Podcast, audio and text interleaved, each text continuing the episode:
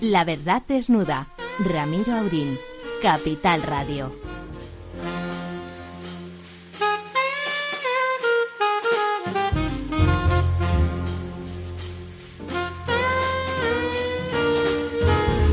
Buenas noches, amigas y amigos. Aquí estamos, como siempre, a desnudar la verdad los miércoles por la noche. Y hoy, además de nuestro excelente, de nuestro, de nuestro hombre del momento, del futuro y del pasado, don Ramón Tamames, ¿cómo estamos? Pues bastante bien. Y Para variar, muy- para Pero variar. muy quejoso de una cosa. Dígame usted. Me parece que los medios de comunicación, sobre todo televisión española, están dando una visión de los sucesos de Cataluña que casi, casi favorecen a los eh, eh, mayores activistas de por allí. Demasiada explicación y lo que tendrían que precisar es el número de gente que hay en cada sitio y dan por buenos los datos de la, de la, de la Guardia Urbana. Televisión Que Española son de la señora Colau, ¿no? tenía que dar una, una, una- un examen propio, un examen propio, porque, claro, en un momento dado puede haber 30.000 personas moviéndose en Barcelona, pero en Cataluña hay siete, hay 8 millones. Don Ramón, seguimos luego con eso. Bueno. Déjame presentar a Sí, nuestro claro, invitado claro, de hoy claro, que nos acompaña desde el primer momento, don Jesús Sánchez Lambás. Don Jesús. Buenas noches, Don- Ramiro. Don Jesús es jurista, ilustre jurista, y hoy a la sazón nos acompaña desde, desde el principio. Y además, después en- entraremos, cuando entremos en harina, hablaremos, hablaremos de la sentencia, de la famosa sentencia del juez Marchena sobre, de Manuel Marchena, sobre el no menos famoso Prusés. Y vámonos corriendo a saludar a nuestro queridísimo Argemino Barros, que nos espera, nos, eh, Espero que sentado, espero que sentado desde el otro lado del Atlántico, en las puertas de Wall Street. Argemino, ¿cómo estamos? Hola, ¿qué tal? Muy bien, don Ramiro y compañía. ¿Cómo están? Eh, bueno, Argemino, bueno, no les tengo que presentar a ustedes a don Argemino Barro, es una pequeña eminencia, humilde en su, en su expresión y además, pero yo ya no por el programa, estoy siempre esperando a, a compartir con él estos momentos sobre el devenir del imperio. Eh, bueno, ¿Hay alguna, ¿Hay alguna evolución? ¿Hay alguna en esa tensión permanente en la que el emperador nos tiene? Este sin vivir, que felizmente de pura costumbre se va convirtiendo en un hábito, ¿nos ha dado esta semana algún elemento digno de, de proclama o soflama? Pues sí, hoy es curioso porque la Cámara de Representantes, una de las dos cámaras del Congreso, ha pasado una, ha votado una resolución de condena a la retirada de Estados Unidos del norte de Siria. Recordemos que ha dejado a los aliados kurdos ahí a merced de la invasión eh, turca. Absolutamente. Y, y- y ha sido una condena prácticamente no unánime, pero casi. Hemos eh, visto 360 votos a favor. O sea, mucho, 60 en repu- mucho republicano, por lo tanto. Exactamente, ahí está. Muchos republicanos. Así que los republicanos parece que el partido todavía no se ha vuelto un partido eh, de ideología populista. Es verdad que hay más candidatos de la derecha populista republicana después de las últimas legislativas, pero parece que en política exterior siguen manteniendo eh, una política clara y de hecho han, han, eh, hablado de catástrofe, de vergüenza, de retirada. Esto los republicanos, que es algo que en otras cuestiones como inmigración o como política económica o, o demás, y demás se mantienen callados, pero en política exterior sigue siendo su, su cortijo, su jardín y ahí no dejan que, ahí sí que no van a perdonar al presidente. Bueno, además en este caso, teniendo en cuenta que el, el- que está al otro lado de la valla es justamente el señor Erdogan, que bueno, pues que se caracteriza porque hace política proislamista, además de ser el mismo eh, un militante, un populista en esa en esa línea, tiene poco perdón de Dios y doblemente sirve el comentario en este caso, ¿no? Sí, bueno, Donald Trump siempre ha tenido, siempre se ha critica- le han criticado por, por muchas cosas y una de ellas porque siempre ha mostrado simpatía o tener sintonía con, con líderes autoritarios. Erdogan es uno de ellos. No es la primera vez. Recordemos que estuvo en Washington, hubo tumultos hace un año.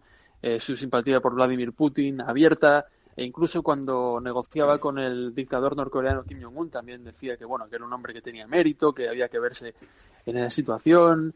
Eh, con China también, eh, cuando, bueno, hoy no está don Lorenzo, pero siempre pregunta sobre Hong Kong, pero parece ser que, Donald Trump eh, en la cuestión hongkonesa estaba un poco más del lado de China, incluso con esas negociaciones comerciales. Así que hay una, una simpatía evidente y, con esto pues se añade a la acción real de, de Turquía invadiendo esa región del norte de Siria y de la, de la carnicería y de la guerra y de la muerte, que a mucha gente en Estados Unidos, muchos republicanos, por ahí no pasan, después de una larga tradición en política exterior tirando a intervencionista, ¿no? Que no tiene que ver con, bueno, que no, que no comulga con la perspectiva aislacionista del populismo trampiano. Don Ramón quiere decirte algo. Hola, Gemino. Ramón Tamames. Yo, yo creo que es muy lógico que el Congreso de los Estados Unidos haya manifestado contra el presidente, en este caso, con tanto, tanto voto aliado de, de demócratas y republicanos, porque la chapuza es impresionante. Claro, se retira de la frontera de la zona kurda Estados Unidos.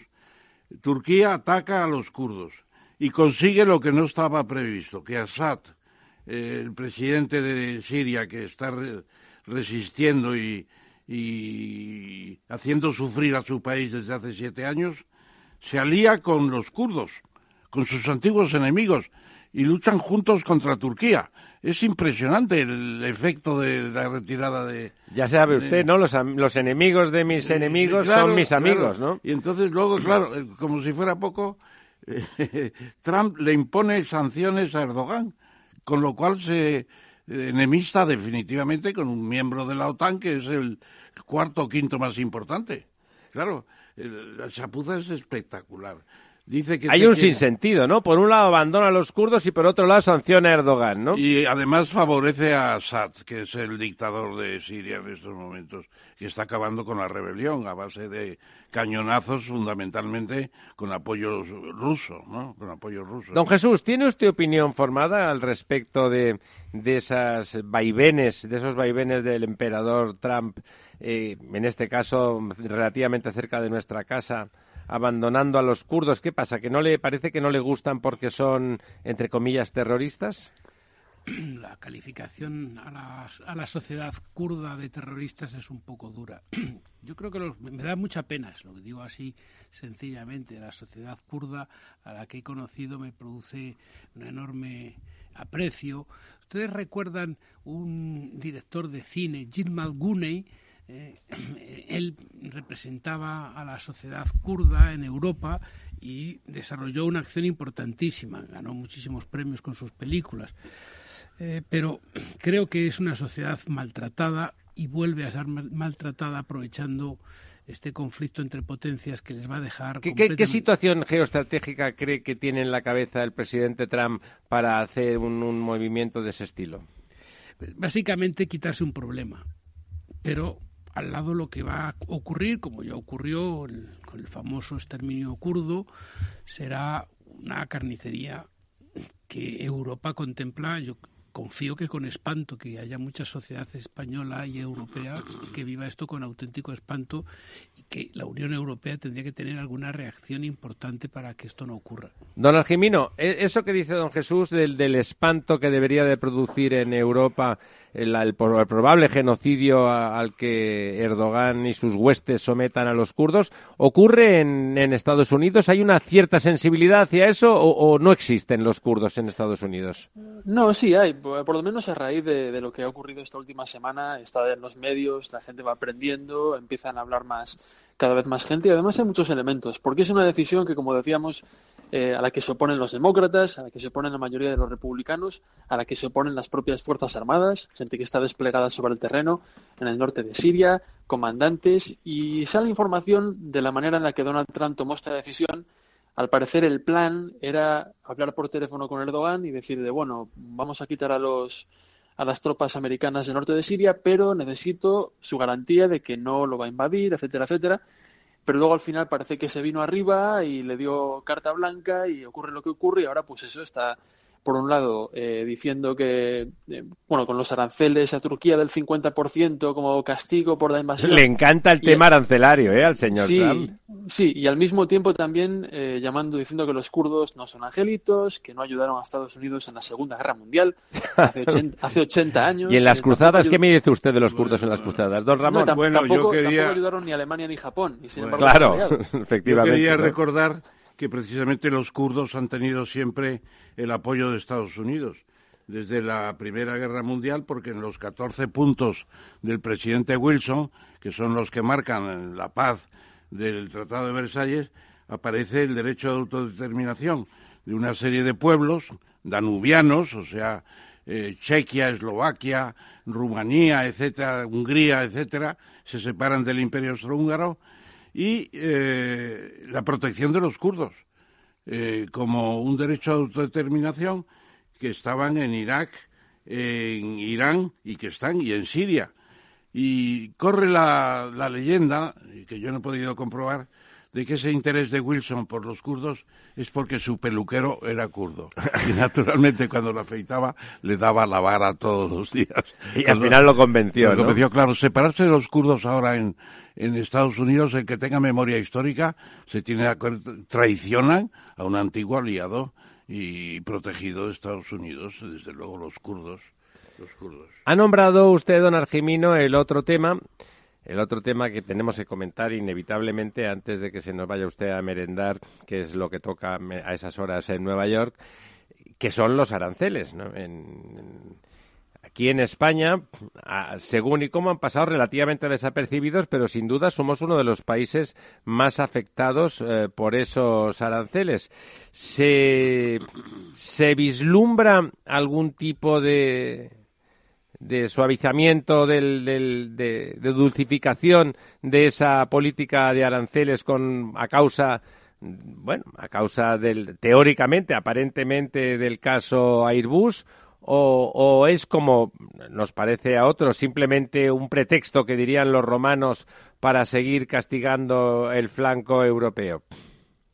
Bueno, de hecho, hace poco, eh, esta semana, hace unas horas, creo, Donald Trump ha vuelto a amenazar a la Unión Europea con aumentar los aranceles, pero, pero es curioso porque también son medidas que tienen un carácter a veces más cosmético. Por ejemplo, yo pienso en el aceite de oliva. Sí. Yo tengo un amigo aquí en Nueva York que sí, eh, tiene, bueno, su familia tiene tierras en Jaén tiene un aceite de, oliva al parecer excelente, extra virgen, y él dice que, bueno, está muy afectado porque los aranceles van a aumentar un 25%, creo que a partir del 18 de octubre, pero claro, la letra pequeña es que solo van a ser afectados, eh, bueno, el aceite de oliva que venga de España en envases inferiores a 18 litros. Claro, si uno es una empresa pequeñita como la de mi amigo, que es el solo, que de hecho empezó haciendo los repartos a Nueva Jersey y Nueva York en bicicleta hace, hace cuatro años, y que se importa el mismo el aceite en palés. En, plan película eh, italiana. Efectivamente, y bueno, le está yendo muy bien y, bueno, pues eh, le van a aumentar un 25%, pero dice, claro, las compañías grandes aceiteras que importan aceite desde España hasta Estados Unidos eh, no van en envases de 18 litros, van en envases de 20.000, en grandes envases que luego embotellan con su infraestructura en Estados Unidos, con lo cual los que van a pagar el pato, el precio económico Son real. el aceite que venga embotellado de España, ¿no? Sí, van a ser eh, dos gatos, van a ser dos personas, tres, cuatro, cinco personas en Nueva York y las grandes compañías se van a librar porque tienen el músculo y tienen la, logística para hacerlo. Con lo cual no son, por lo menos en el caso del aceite, más que una medida cosmética, ¿no? El otro día entrevistaba yo al economista jefe del Conference Board, eh, Ark, y decía, claro, los aranceles eh, son instrumentos que se manifiestan en la economía de la manera más inesperada, ¿no? Porque uno pone un arancel y luego no sabe si eh, lo va a pagar el consumidor, lo va a pagar el importador, lo van a pagar todos, si va a haber un traslado, una mudanza, si va a cambiar de logística, eh, en fin, es algo que, que es totalmente impredecible y en negociaciones siempre ha sido históricamente el último recurso. Donald Trump, sin embargo, como ha mencionado Es el primero, ¿no? Es el primero. Te da un bofetón en la cara y luego se pone a negociar. Luego ya si eso pregunta. Don Ramón. Bueno, lo que pasa a mí me parece, Argimino, con todos los respetos que te tengo, que tu amigo de Nueva York es un poco optimista, demasiado optimista, porque la exportación de, en envases de menos de 18 litros es también muy importante y sobre todo los que se ponen en las mesas de los restaurantes que tienen generalmente medio litro o menos.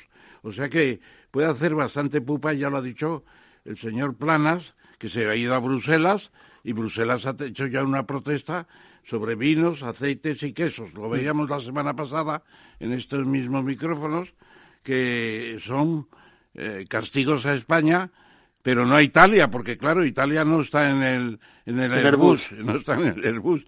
Y Con lo cual está beneficiando a se puede beneficiar, se puede beneficiar.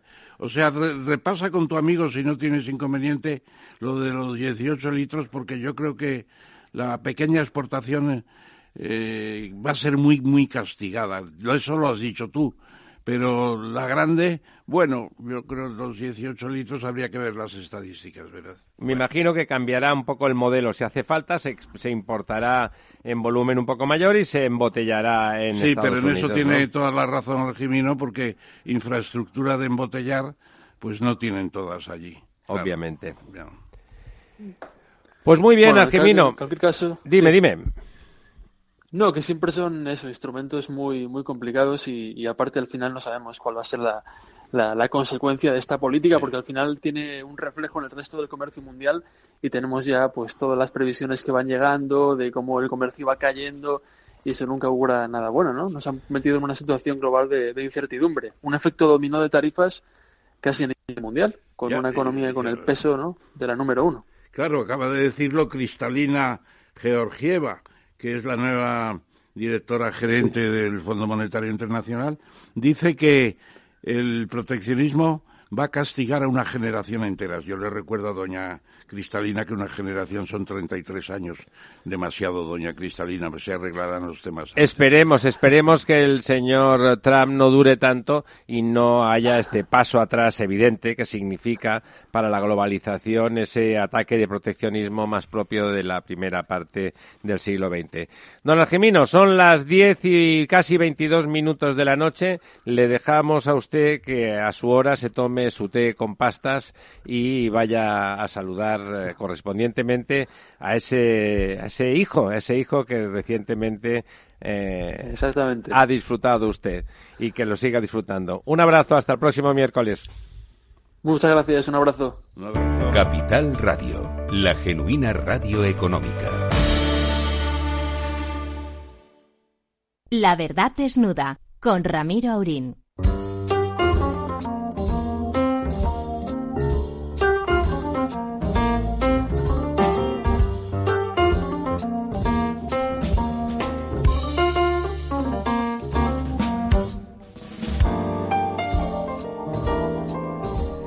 Bueno, aquí estamos de nuevo. Podríamos, como ya estamos todos, porque hoy nuestro don Lorenzo Dávila estaba indispuesto, estaba indispuesto y no nos acompaña. Eh, podríamos empezar a hablar con el tema, el tema necesariamente de, la noche, que se prolonga también en la noche barcelonesa y catalana de forma más desagradable de la que se producirá aquí, pero al mismo tiempo seguramente vinculado de alguna forma al tema del procés, al tema del secesionismo catalán, o, al, interesado independentismo que desde el ámbito político eh, pretende sacar tajada, deberíamos de hablar antes, aunque sea más brevemente, del Brexit. De ese liante, de ese liante que se llama Boris Johnson, que tiene nombre como de cómico de comedia británica, de esas eh, que parece que la cosa es en serio, pero a continuación es una astracanada y que, bueno, la sigue liando y complicando y, y algunos dicen que se va a salir con la suya, don Ramón. Eh, parece que se va avanzando mucho. ¿Qué quiere decir que se va avanzando mucho? Pues eh, que ha habido un proceso por el cual Johnson admite ya que la Unión Aduanera se mantiene para Irlanda del Norte. Pero ese fenómeno que propone él de que la frontera esté en el mar, pero él eh, controla todas las fronteras. Bueno, bueno, pero se mantiene la unión aduanera de Irlanda del Norte con el resto de la Unión Europea, con el con la Unión Europea y la libre circulación en los pasos fronterizos entre las dos Irlandas va a ser completamente libre como en los últimos años. Y los tratados del Viernes Santo se van a mantener sin problemas porque habrá continuidad total. Lo que pasa es que, a su vez, Irlanda del Norte tendrá una frontera arancelaria con el resto de Con el Reino Unido, Con el resto del Reino Unido. ¿Por cuánto tiempo? Pues no sabemos si se pondrá un plazo, pero realmente esa, esa frontera va a ser quizá mucho más eh, tolerable de lo normal porque tolerante quiere usted decir? tolerable tolerable tolerable por parte de los propios irlandeses del norte y los demás británicos porque el, el gran tráfico seguirá siendo libre con información estadística de las empresas que realizan los tráficos. Hay que contar con la buena fe de las empresas. Sí, las empresas son buenas. Nosotros tenemos los datos de exportaciones e importaciones de la Unión Europea a través de información de las empresas. Ya en las fronteras pasan los camiones y no tienen que dar explicaciones de nada. Pero en cualquier momento puede haber una inspección a ver en qué, en qué información estadística figuran estos transportes que está usted haciendo. Eh, eso, lógicamente, si no, no habría información estadística, claro. Pero claro, en este caso está el tema de cómo Inglaterra, en este caso, o el resto del Reino Unido, puede mm, falsear su relación con, el, con, el, con la Unión Europea a través de esa frontera blanda, digamos. No, de esa frontera blanda no se va a traicionar nada. Yo creo que van a ser honestos, hasta ahora han sido honestos para las, la, la consignación de los datos estadísticos. Eh, lo que pasa es que para los pasajeros entre Irlanda del Norte y el resto del, del, del, Reino Unido sí que les tendrán que parar en la frontera. La isla, vamos, los, la otra isla. Los que tengan algo que declarar, claro. Los que tengan algo que declarar, porque nosotros ahora circulamos libres, pero si vamos, eh, por ejemplo, a Noruega, sí que tenemos que declarar, porque Noruega no está en la Unión Europea. Pero eh, en la propia Noruega hay una una especie de pancarta verde que dice declarar y los demás pasan tranquilamente porque se supone que es poca cosa lo que llevan de, viaje. Y además, en tratados comerciales previos ya había una decisión de no molestar a todos los viajeros, sino a los que llevaran objetos para declarar. ¿Usted, don Jesús, cree que esa propuesta del señor, del, de don Boris Johnson, mmm, es operativa o que es tramposa como suele como suele el corsario inglés habitualmente? Yo tengo la mejor opinión de él. Es un buen académico y además es una persona que tiene una enorme popularidad en su país y eso. Eso no, no tiene por qué ser bueno. Sus ideas no nos gustan. Yo quería ir a una derivada un poco más compleja, Vaya también usted, por relacionada favor. con el tema que, del que luego hablaremos y toda esta historia del proceso. Eh, ¿Ustedes han pensado, don Ramón, que además de los problemas aduaneros, que son ciertos, y que del abastecimiento en Irlanda del Norte, que es un verdadero problema y que ya se han producido episodios tensos, que en un escenario de no muchos años, si el Brexit es muy duro, puede abocar a que una zona singular de, este territorio, que es Escocia, vuelva a plantear el referéndum y eso tenga un rebote eh, de los Pirineos hacia abajo, a mí esa es ahora mismo la mayor inquietud que me está generando. Matice usted un poco esa explicación que como jurista eh, nos da un poco, yo, poco transparente, si me lo permite. Hable usted negro sobre blanco. ¿Qué quiere usted decir? El román paladino. Claro, pues si en un tiempo no, lar no largo en un par de años, en tres, un tiempo corto. Escocia plantea un referéndum. Como ya tuvo uno. Volveremos a tener esta historia que está y que es objeto de la sentencia que luego comentaremos de el famoso derecho a decidir. Se va a utilizar... ¿Y por qué lo vincula usted con el tema irlandés y con el, y con el Brexit? No, no, lo vinculo al tema irlandés, lo vinculo al tema escocés. Escocia tiene otra naturaleza distinta de la de Cataluña y la formación de Inglaterra de Gran Bretaña es una cuestión distinta. Pero usted tiene alguna duda que conoce bien el mundo catalán que eso se puede utilizar como como arma arrojadiza, como duda, gasolina, ¿sí? solo como gasolina. Entonces el señor Boris eh, nos va a dejar una herencia con unos bidones de gasolina que pueden estar ardiendo en, en la plaza de Cataluña eh, en un plazo medio de tres, cuatro, cinco años.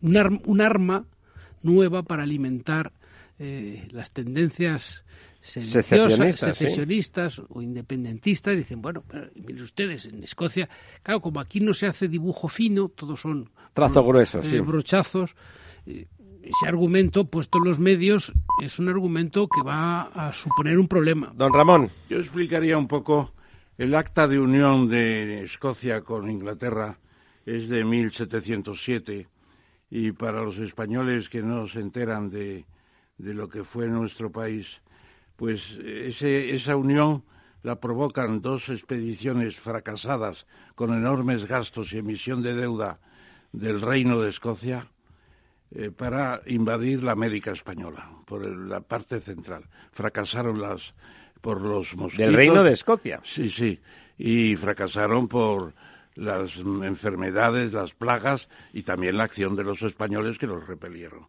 Y entonces, como había tanta deuda, el país estaba hundido, decidieron unirse con Inglaterra y que Inglaterra absorbiera la deuda. Bueno, los escoceses no querían unirse, pero los diputados escoceses eran una banda de sinvergüenzas. Y los señores de la guerra, me imagino. Porque les cambiaban las actas de su parlamento para bajar a Westminster.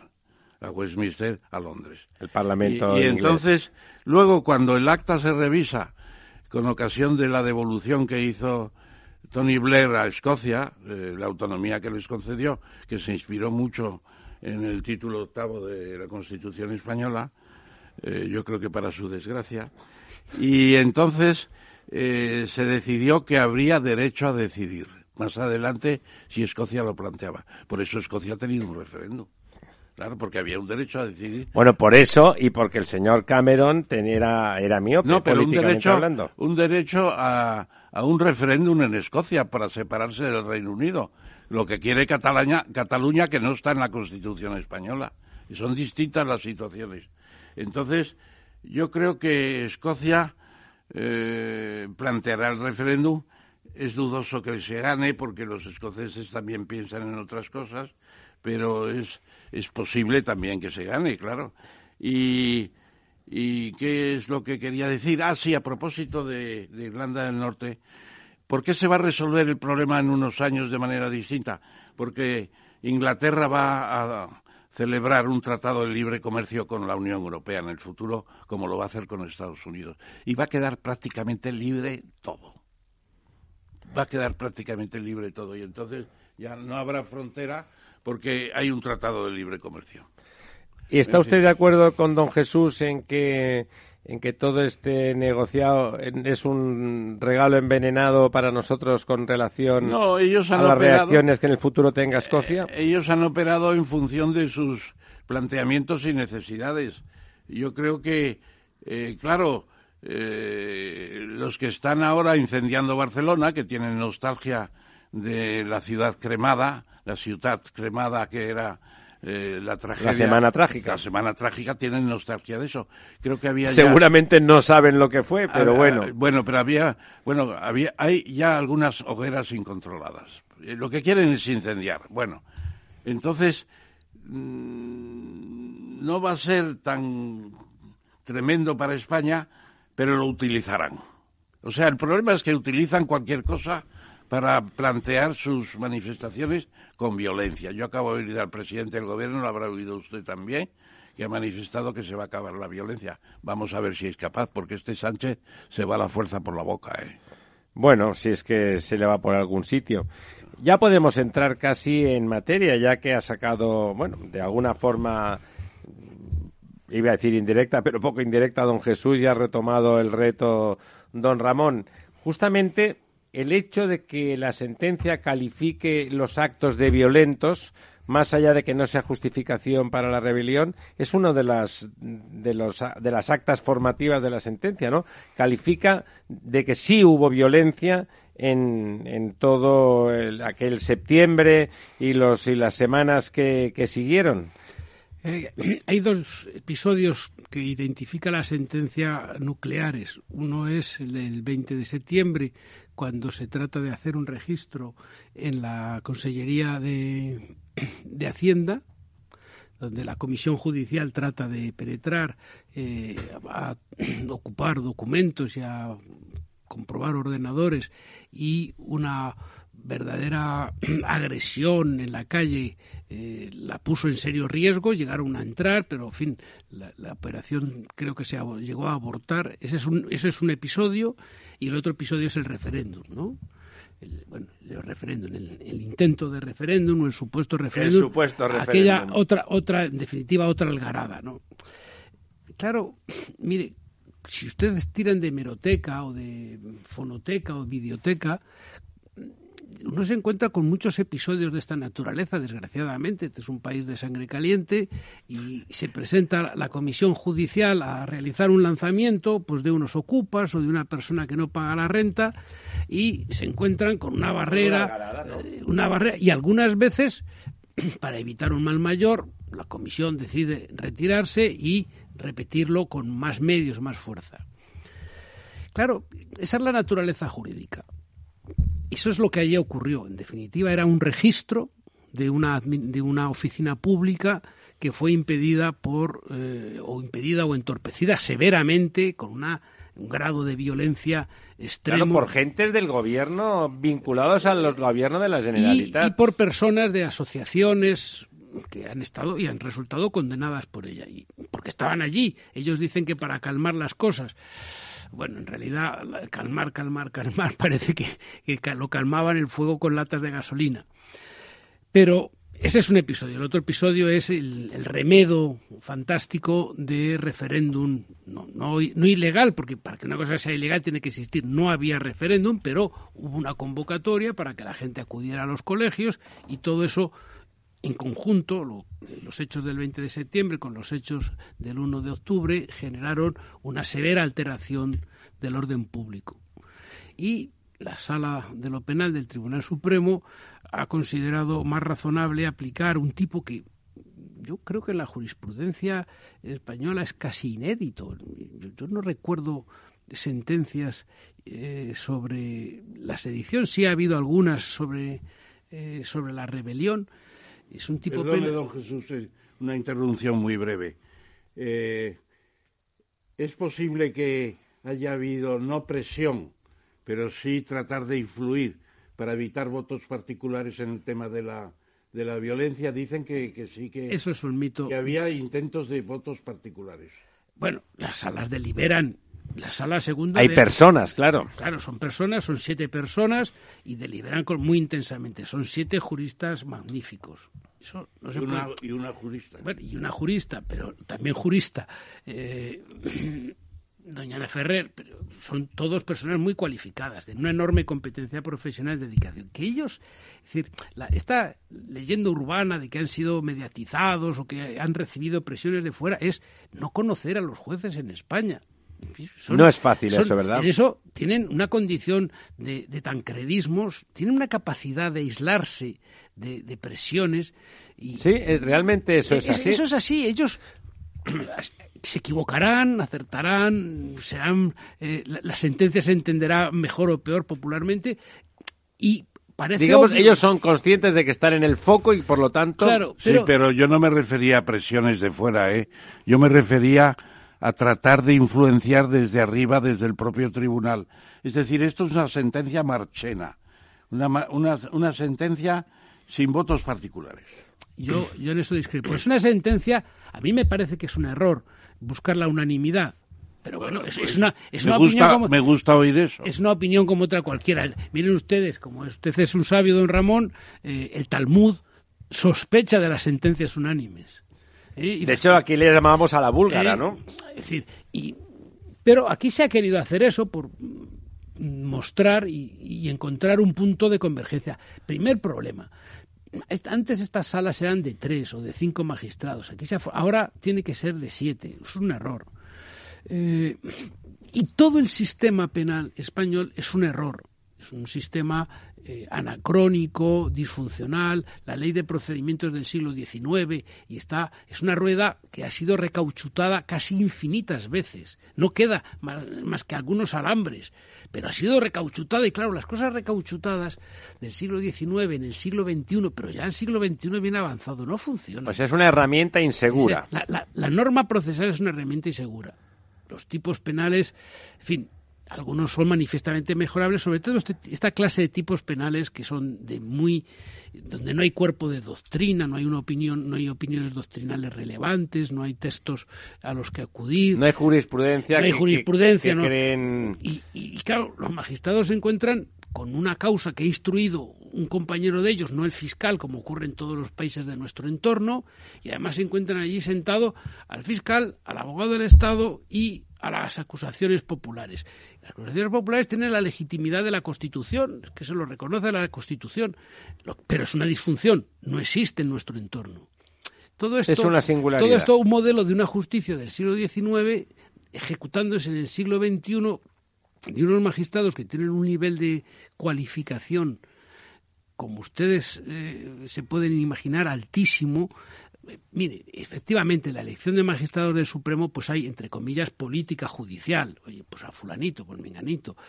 Incluso puedo aceptar que, puede haber eh, consideraciones de orden progresista o de orden conservador. No pasa de ahí. Se eligen a gente y aquí ¿Qué había? Pues había una dicotomía entre quienes provenían de la carrera fiscal, pero estaban actuando como magistrados, eh, y quienes provenían de la judicatura directamente, directamente que, habían estado toda su vida. Pero había gente de la experiencia de Luciano Varela. Poner en cuestión. Lo dice con respeto, entiendo. Con mucho respeto, y, y no comparto la sentencia. No comparte la sentencia. No la comparto técnicamente, pero tengo un enorme respeto. Creo que lo mejor que se puede hacer con la, con la sentencia es acatarla, cumplirla y respetarla. Bueno, y en el ámbito, vamos a decir, académico, científico, pues podemos expresar opiniones, pero desde el respeto. Miren, toda esta historia de la, de la rebelión, pues se fue una idea muy poco feliz que, se, le, se le sitúa en la cabeza del instructor y de la fiscalía, que es muy impulsora con los de... Muy impulsora y muy impulsiva. Y muy impulsiva. Bueno, no, Javier Zaragoza no es un hombre impulsivo, es un hombre muy sereno y muy competente. Pero bueno, estaba allí también, sí, más impulsivos, pues algunos partidos, algunas formaciones políticas que han hecho de esto una bandera y lo han trabajado. Pero realmente lastra, la instrucción lastra el juicio oral, porque la instrucción se ha hecho sobre una idea de rebelión, y era el paradigma. Aquí lo que ha habido es una. Y en el foco mediático se ha, puesto rebelión, rebelión. Pero, claro, y, y, uno lee el texto y hay partes enteras que estaban redactadas pensando en el delito de rebelión. Estaban pensando más en el, en el artículo 472 que en el 544. En fin, y se nota, lo, lees con un poco de serenidad y, se nota. eso usted que es jurista, pero al final hablan de sedición. Déjeme un momento que salude a don Pedro Vega, que está desde Barcelona, al otro lado del teléfono. Don Pedro. Buenas noches. Pues muy buenas noches y muchas gracias por estar con nosotros. Don Pedro, viejo periodista, no por edad, que también, que ah, también, aunque no es usted viejo, es un viejo periodista que, bueno, entre otras cosas, eh, está en ese libro de, de quién es quién entre la prensa escrita y, eh, y, gráfica de la transición, o sea que ya lleva años y lleva también años, aunque él es cántabro de origen, en, en, esa Barcelona y, bueno, sufriendo más que disfrutando esos eventos. Conoce usted perfectamente a don Jesús Sánchez Lambas, que es el que ha tenido la bondad, me imagino que también con el interés propio del jurista, de leerse a Machamartillo rápidamente las 500, rápidamente es un eufemismo, es un eufemismo, las 500 y pico páginas de la sentencia. ¿Quiere usted hacerle, antes de, comentar usted alguna pregunta bueno, al, al hombre de la mesa que nos puede comentar mejor la sentencia? Bueno, yo sí tengo un interés especial porque además es un gran debate en el seno incluso de la izquierda en Cataluña. Eh, sobre hay un apartado en la sentencia que se refiere básicamente al derecho a decidir. Eh, me gustaría saber cuál es la opinión del señor Lambas sobre este aspecto, porque claro, este es un gran debate entre el derecho a decidir y el derecho a la autodeterminación. ¿Qué opina el señor Lambas? se refiere a qué opina de la sentencia, lo que dice la sentencia sobre el derecho a decidir. La sentencia relativo a lo que se llama el derecho a decidir, porque hay un apartado que son 15 o no me acuerdo cuántas páginas son, dedicado a este apartado. Don Pedro, buenas noches. Es un placer, es un placer que ¿Cómo está usted? bien, porque yo estoy de este lado de, de este lado de la frontera. No sé ya cómo estará usted, que está del Pues otro. Mire, yo estoy aquí viendo ahora por streaming en la vanguardia, creo que es eh, lo que está pasando ahora en Barcelona, que parecen las hogueras de San Juan, pero en distinto. Le iba a decir eso, las hogueras de San Juan anticipadas, ¿verdad? Pero esto del derecho a decidir es un anacronismo, mire. Estas cosas, primero, no existe. No está construido en nuestro texto constitucional, pero no está construido en los precedentes, en fin, por toda la obra de Santiago Muñoz Machado, que recopiló todas las constituciones españolas desde, desde Bayona a nuestros días, y no existe en la Unión Europea reconocido el derecho a decidir.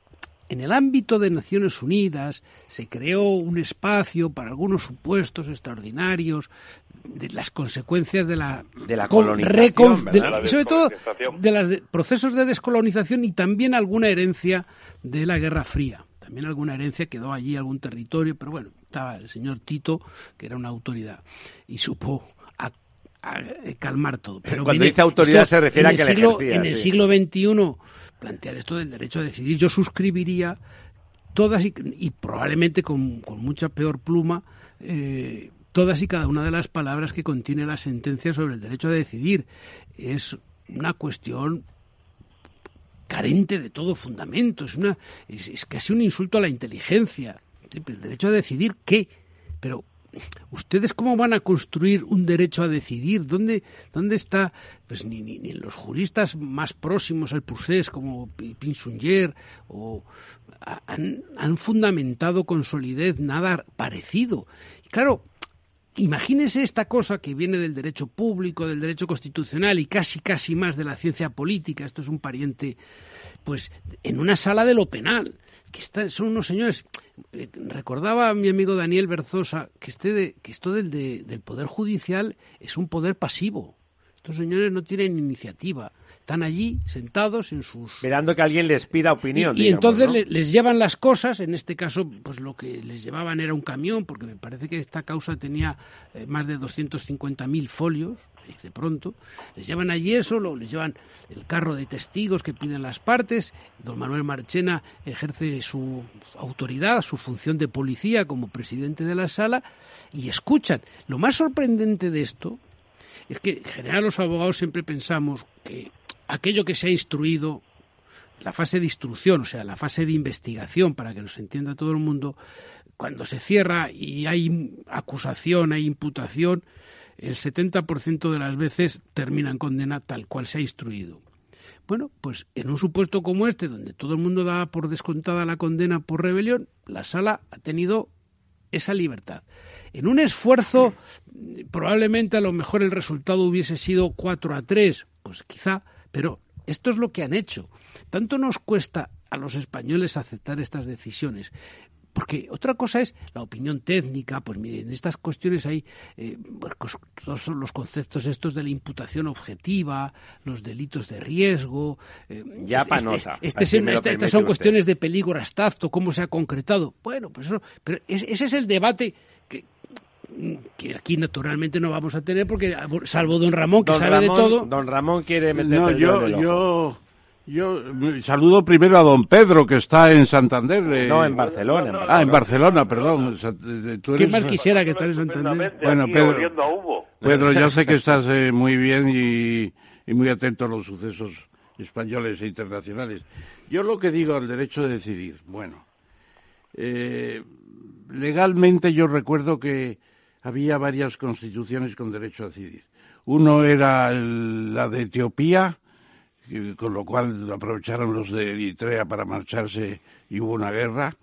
Y la Unión Soviética, que también reconocía el derecho a decidir, pero vamos, el Partido Comunista es el que mandaba, ¿no? Ni derecho a decidir. El, ni- el Siberia. derecho a decidir, si usted me lo ni- permite, ni la Unión. Soviética era no, de órdago. No, pero fue cuando en la conferencia de Yalta, creo que fue, pues eh, se iba a constituir las Naciones Unidas. obligación. Las Naciones Unidas, pues dice Roosevelt, bueno, pues eh, estará Estados Unidos como una sola voz. Pero dice Churchill, el Imperio Británico tendrá varias voces, Canadá, eh, Nueva Zelanda, y dice Stalin, anda, Y la Unión Soviética, pues sí, Ucrania y Bielorrusia.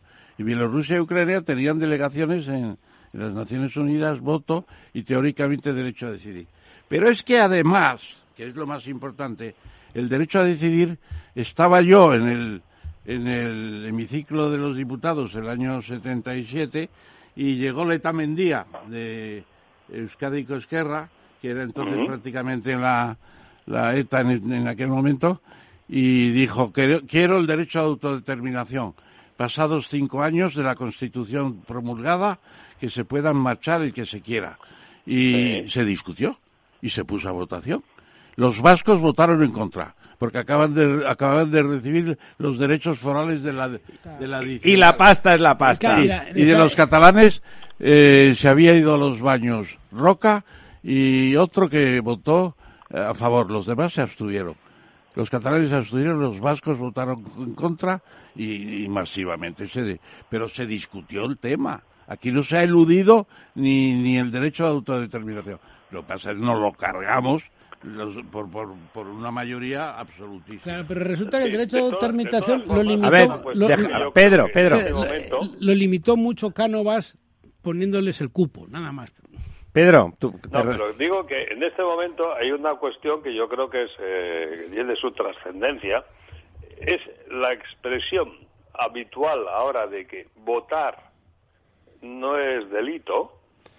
Sí, eso es una para todo. simpleza. No, el delito es alterar el orden público. Claro.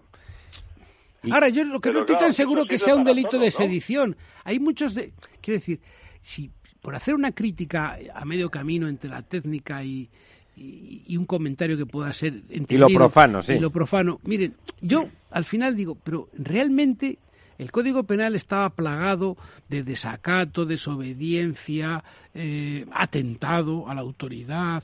Había un elenco de, de, tipos penales, por supuesto los de naturaleza económica. En absoluto menores. Eh, ninguno menor. Dada la dimensión que todo aquello tuvo, pues podía haberse aplicado con severidad y con... Y con, con ¿qué, ¿Qué necesidad había de entrar en este jardín? De, la rebelión. De ¿no? la rebelión o la sedición, porque en el fondo el riesgo de eso es que estás entrando en su discurso.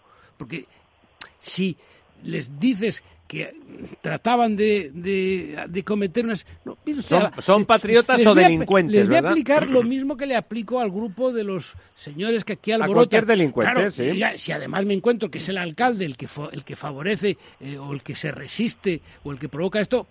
A, a, que desahucie a una señora o a un señor porque está haciendo un mal uso de una propiedad que no es legítima que lo ocupe, y, pero impide que vaya al juzgado. Y es el propio alcalde, el famoso caso del alcalde Marinaleda. Pero, hombre, aplicarle la sedición. ¿No se podía esto haber resuelto con los mimbres ordinarios que si hubiesen obtenido condenas tanto o más graves tipos que penales de, tipos de, penales de delincuencia de, de uso normal. ordinario porque a, a mí darles esta categoría me parece que es eh, ha sido un error político. metafísicamente un error. Como lo decía antes don Joaquín, eh, don Ramón, un libro que es muy recomendable en estos momentos es el del discípulo de Raymond Carr, eh, de, de, de, el de Joaquín Romero Maura, eh, La Rosa de Fuego. Es probablemente uno de los mejores textos. Claro, estamos en un déjà vu, estamos en una película que ya ha ocurrido. Usted participó en un libro donde se explica que en España se discutió la autodeterminación y el derecho a decidir. Es el que hicimos con las intervenciones en el Congreso de los Diputados eh, el 8 de octubre del año pasado y ahí se explica todo lo que he dicho antes.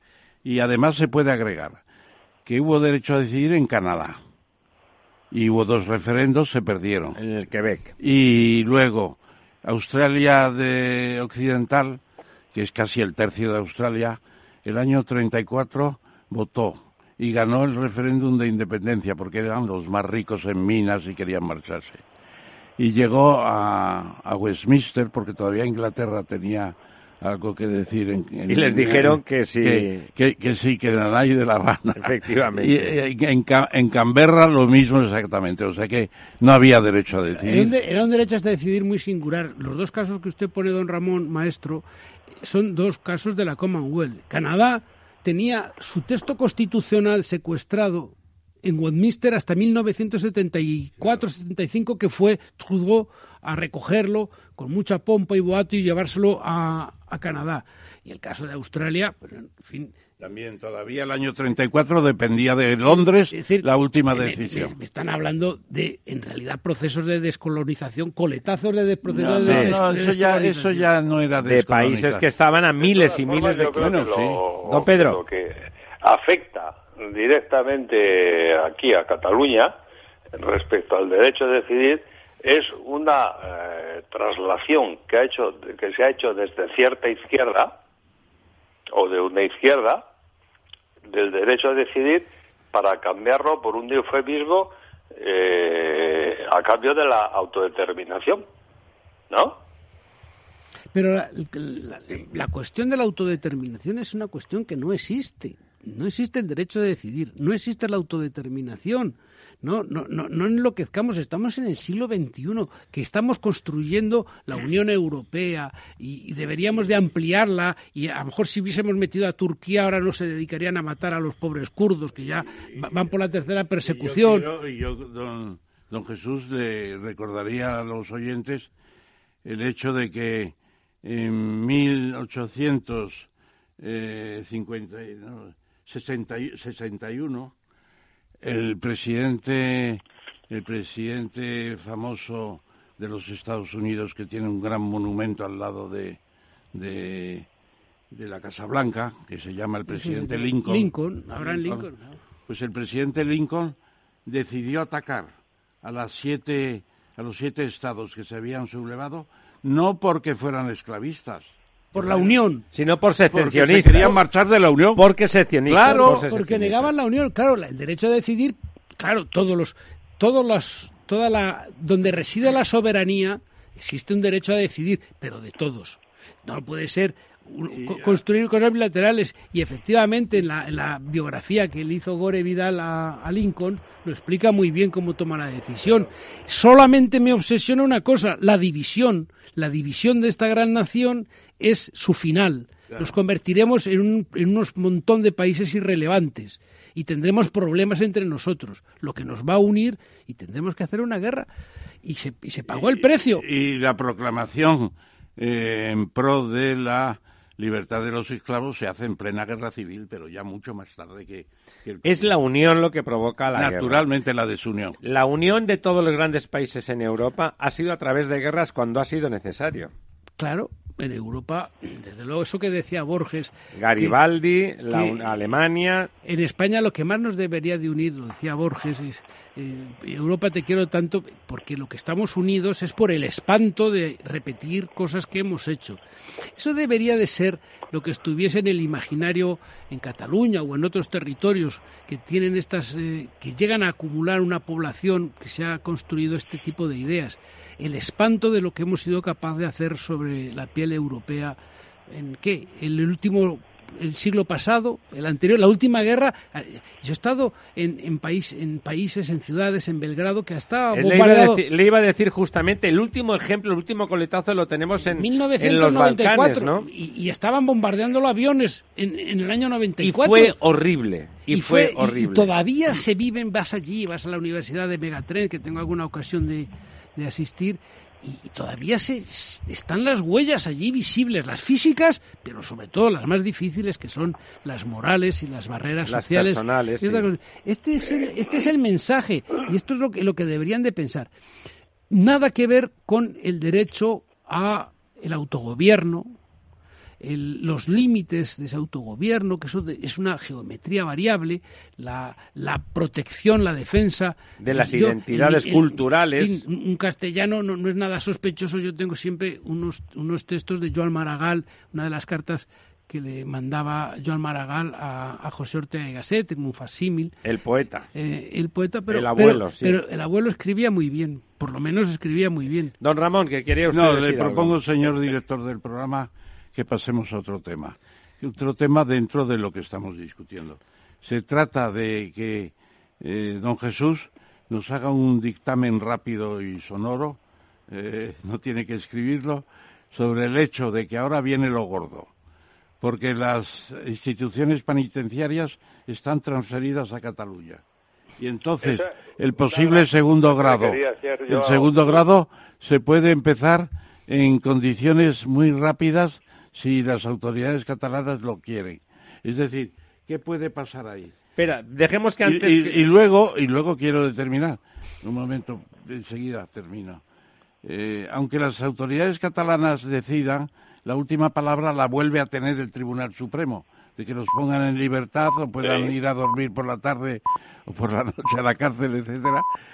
Y teóricamente la decisión final la tiene eh, el Tribunal Supremo, pero aquí todos sabemos que lo que hagan las instituciones penitenciarias catalanas irán a misa, por así decirlo. Don Pedro, ¿quiere hacer algún apunte antes de que don Jesús nos ilumine? yo quería preguntar precisamente este, es, que es un tema que está muy presente aquí, eh, hasta qué punto el Tribunal Supremo tiene capacidad de decisión sobre el tercer grado. La política penitenciaria. Bueno, pues claro. mire, le voy a contestar a don Ramón. Este país es la historia de... don Pedro. Pero primero usted, porque tiene un poco más de culpa, don, don Ramón. Este país es la historia de un éxito que ustedes han hecho. Su generación, por ejemplo, usted como político y como persona y como académico y como maestro de todos nosotros, bueno, ustedes han construido la historia de un éxito que en la historia de España, recomiendo vivamente el libro de Pepe Varela sobre la imagen de España, que es fabuloso, hay que leerse la... Eh, pues del horror a, la gloria, José Varela Ortega lo, edita Espasa, es un libro maravilloso, hay que leerse las mil páginas, claro, es casi como la sentencia. Pero bueno, en serio, eh, de ese éxito solo ha fracasado una cosa. El Estado de las Autonomías. No, peor, que el Estado de las Autonomías, yo no soy muy partidario, pero desde luego dos personas tan poco sospechosas como, como don Eduardo García de Enterría o como, como Juan Pablo Fusil, en el 25 aniversario decían que no éxito. España ha fracasado en dos cosas, en educación y en justicia. El modelo de justicia es un desastre. La justicia penal, cuando lo vemos en estos casos, es, tremendo, es de una disfuncionalidad. Claro, cuando le explicas esto a un norteamericano, que lo de la justicia penal la aplican los ciudadanos, con, un juez que más o menos pone el fallo, pero que las decisiones las toman los ciudadanos. Pues, ¿Y cuántos juicios hay conjurado? Dos mil, pero hay dos millones y pico de procedimientos penales en España. Mire, podría ocupar varios programas en explicar el desastre del sistema de la justicia, teniendo como tenemos cinco mil, poco más de jueces que son héroes, son tipos y señoras que hacen unos esfuerzos titánicos por sacar adelante una carga de trabajo desmesurada y con calidad, sobre todo a partir de la segunda instancia. El Tribunal Supremo no puede estar decidiendo este tipo de cosas. Pero yo les recuerdo una cosa, ustedes aprobaron la Constitución y el artículo 25 dice que la función de la pena es la reeducación. Este es un tema que cuando ya se aprueba la Constitución en España, los grandes penalistas alemanes ya habían superado esa concepción y Alemania ya había regresado. Y, Concepción Arenal. Bueno, y doña Concepción Arenal también pensaba eso. Aquí seguimos con, la idea de becaría de, de, odia al delito y compadécete del delincuente. Pero ahí está el artículo 25, no lo vamos a poder cambiar, porque habría que cambiar otros muchos, como decir que la instrucción la haga el fiscal, que, que tantas cosas. Y, aquí hay una, una competencia que la van a ejercer y con estricto cumplimiento de la ley Van a estar pues en la calle en Están todos entre dos meses, tres meses, seis meses, según las circunstancias, y además en un régimen. Con lo cual, el, fíjense ustedes el esperpento. No, no, no lean las cosas como un señor de Santander que vive en Barcelona.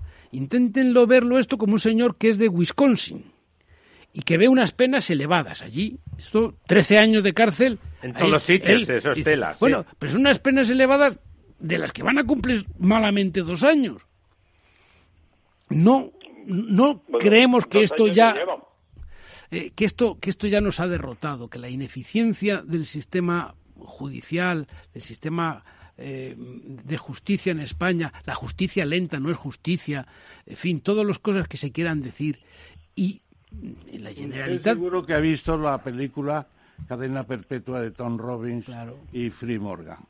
Bueno, pues ahí es cadena perpetua. Y, y, no es tan perpetua porque hay un examen de vez en cuando para ver si se ha regenerado. Que siempre les dicen que no. Que les dicen que no hasta que les dicen que sí. Bueno, O, o Entonces, siempre, o siempre les dicen que no. Eso no se puede atribuir a los padres fundadores de la Constitución del 78. Se puede traducir... Le has a- picado, le has picado. pasar Pero, don Ramón- A los ministros de Justicia, que han sido todos unos especies no, bueno, de... de, de- de, eh, Ha habido buenos y grandes con, ministros con de el papel de fumar, ¿no? Con el papel Que se la cogen con papel de Ha habido fumar. buenos y Yo no he dicho que se la coja. Bueno, ya lo Pero- digo yo, ya que pero, usted no don quiere. Ramón, usted acépteme que en, mil- en el año 2019 no se puede tener ese precepto en la Constitución, por favor. La aplicación de ese precepto, ¿cómo se aplica? No, pero el precepto en sí mismo, porque es que en materia de derecho penal no se puede hacer muchas interpretaciones. Los etarras bien que se les ha aplicado. Los etarras. No, hay, el- hay algunos el- que Don Pedro, más de que 20 hable don. Pedro, que está al otro lado y no se le ve, pobre. Don Pedro, No, digo que de todas formas el, el problema no es tanto eh, un tema, bueno, no es tanto, eh, que ya es bastante, un tema jurídico en el cual somos profanos absolutamente todos, ¿no? menos alguno en la mesa. Menos don Se- Jesús. seguramente todos, tiene razón Pedro. Pero, sino eh, po- políticamente, ¿cuáles son las repercusiones que tiene un tipo de sentencia u otra? O se, puede hablar de una sentencia política o de una sentencia absolutamente eh, técnica, porque sí que es verdad que hay una cosa en la senten- en el, en el fallo, en la redacción, que es, eh, es un poco atípico. En el sentido. ¿A qué se que- refiere usted, don Pedro? Concrete. ¿Eh? ¿A qué se refiere usted diciendo qué es lo que es atípico? No, en el sentido de que normalmente cualquier sentencia judicial está llena de subordinadas que te encuentras un párrafo de medio folio en el cual no entiendes nada. Sin embargo, aquí eh, Se entiende todo, ¿verdad? parece una eh, un texto de consultoría. Un texto pensado para los periódicos, para los medios. Pero claro, No, usted... por ahí, para el y- ciudadano normal. Fíjese que eh, normalmente las sentencias las ponen, pues si no son delitos muy graves, los jueces de lo penal, si son delitos ya más graves, por encima de siete años, los ponen tres magistrados de- que trabajan en las audiencias provinciales. Y aquí, por ser una causa especial, la sentencia la ponen siete magistrados de la cúpula del Poder Judicial, de la cúpula. Sí. Y por lo tanto, de unos señores que cuya misión fundamental es la de crear doctrina, eh, fijar criterios de interpretación de las normas jurídicas, no juzgar a la gente, hombre. El Tribunal Supremo se ve aquí abocado a una función que no le es natural. Lo tiene que hacer porque hay causas especiales y hay una serie de procedimientos que determinan, y eso nos entronca en el viejo tema de los aforamientos. Pero, don Jesús, era un tema muy importante para este país. Yo creo que No el era un juicio normal. el tema importante se podía haber juzgado en el Tribunal Superior de Justicia de Cataluña, aplicando tipos ordinarios. Y ha habido malversación. Muy, sí. muy probablemente el, el- hubiera estado la presión política hubiese contaminado ese tribunal. Yo tengo mucha confianza en que los jueces son como don Tancredo. Pero mi pregunta Hacen no- justicia y, y piensan y creen, aunque se hunda el mundo. Ponen su sentencia y dicen, yo, esto es... Pero mi pregunta, don Jesús, don Jesús, es la siguiente. Eh, Junqueras y algunos más llevan dos años de preventiva y la sentencia Un disparate. se ha publicado el día 16, me parece, porque el 17 Exacto. cumplían dos años. Ya tenían que salir a la calle. Sí, porque que la cumplía calle. sobre Bueno, todo los Jordi. bueno, eh, eso es que se así. dice, ¿no? Se- ¿Usted se cree podía que prorrogar. ¿Usted cree que si ahora instituciones penitenciarias catalanas empiezan a soltarlos a todos, el año 20, el año 21, el que más tarde el año 22, creo? No bueno, creo.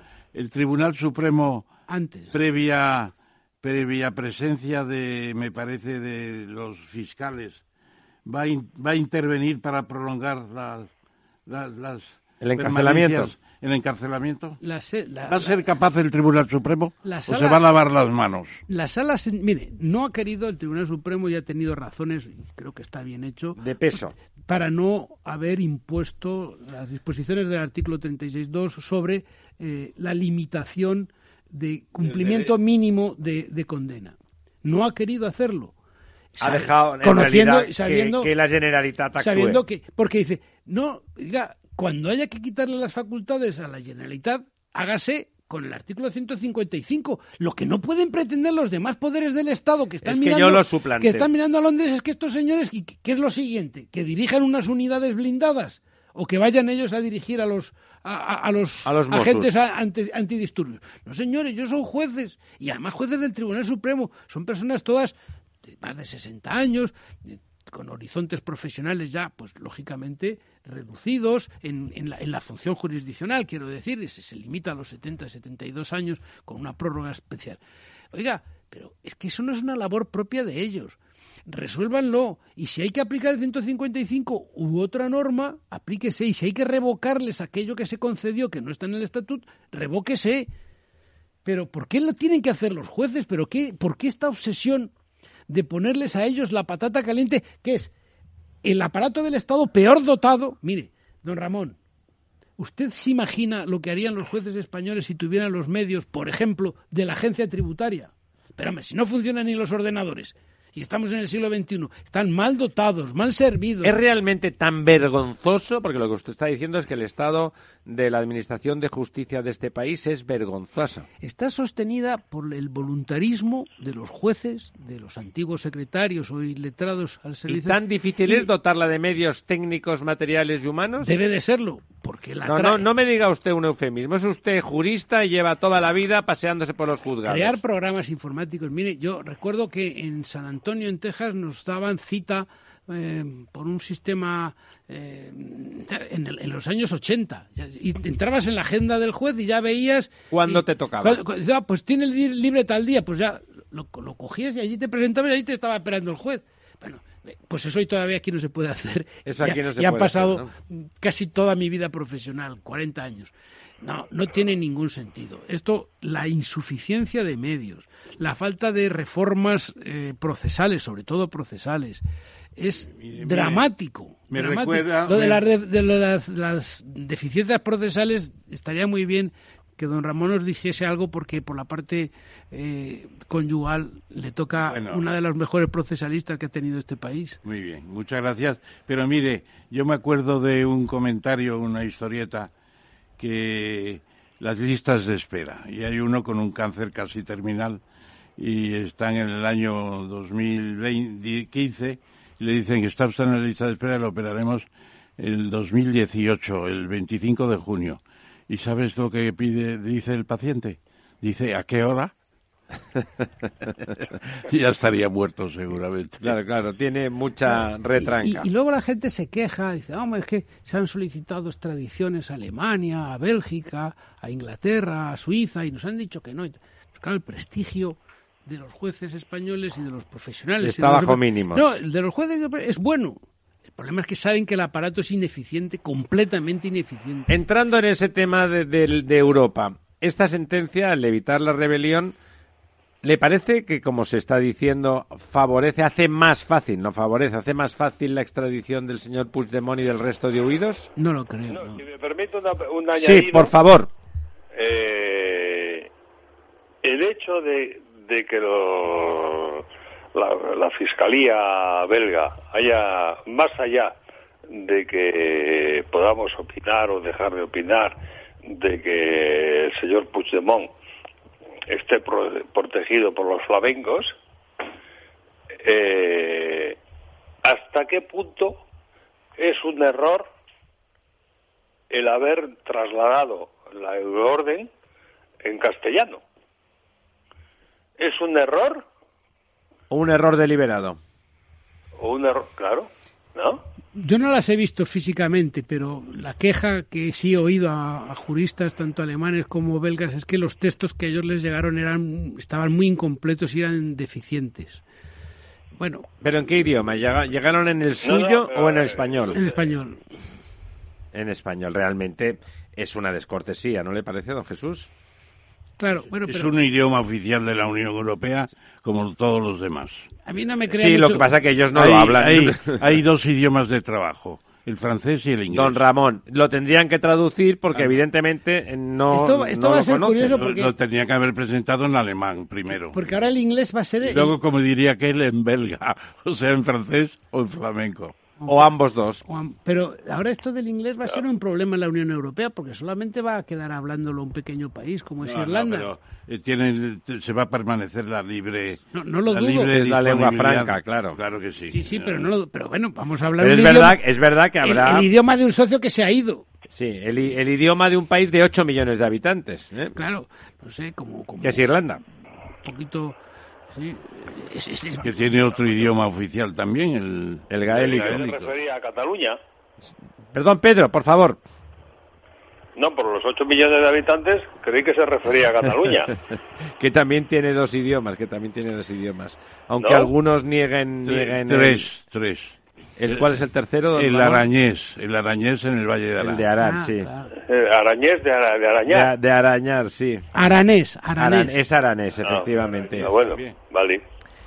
Entonces usted, mm, a eso que hablábamos del tema europeo, ¿no cree que vaya a facilitar la sentencia como está redactada, la extradición del- de los huidos? No, porque desde ese punto de vista, mm, con una sentencia donde ya se ha producido esta condena, eh, este tipo penal produce mucho rechazo. Si, lo hubieran, hubieran condenado por malversación, por altercados, desobediencia, atentado a la autoridad, eh, prevaricación, en fin, la colección que a cualquier jurista se le puede ocurrir y a cualquier persona normal, se hubiese simplificado mucho la extradición. Pero claro, cuando vas con unos tipos penales, oiga, ¿cuántos casos de sedición y rebelión hay en la Unión Europea? No, rebelión no es. Han, han dicho el, el juez Marchena ha puesto, bueno, el juez Marchena no, los siete jueces del Supremo han puesto sedición.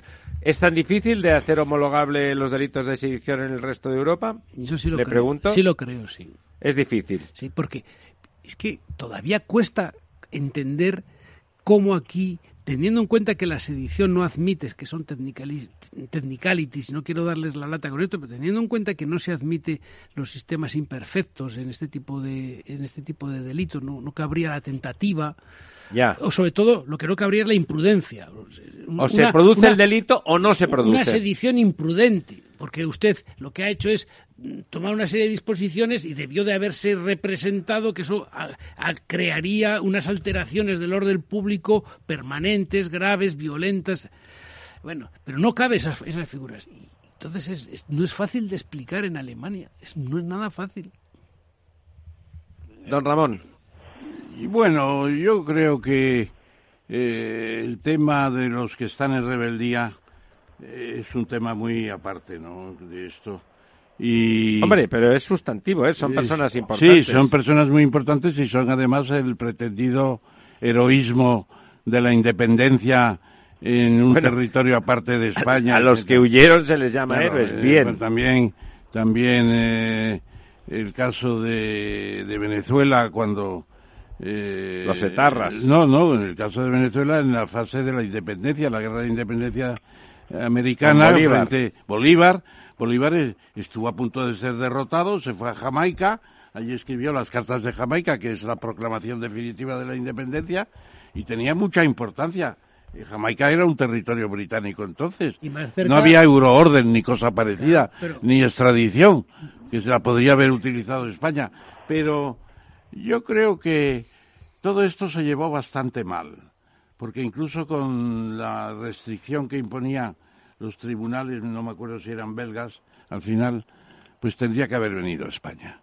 Y allí se perdió una oportunidad, pero claro, como no se aprobaba que había habido en, eh, Claro, le podían, le podían juzgar solo por malversación. malversación, pero solo por malversación le podían haber metido en la cárcel y se perdió la oportunidad. Yo creo que Bueno, allí hay, hay una, una cuestión que yo creo que es importante a efectos del 10 de noviembre, De directamente, las próximas elecciones, sí. que son eh, dentro de tres semanas, bueno, cuatro, ¿no?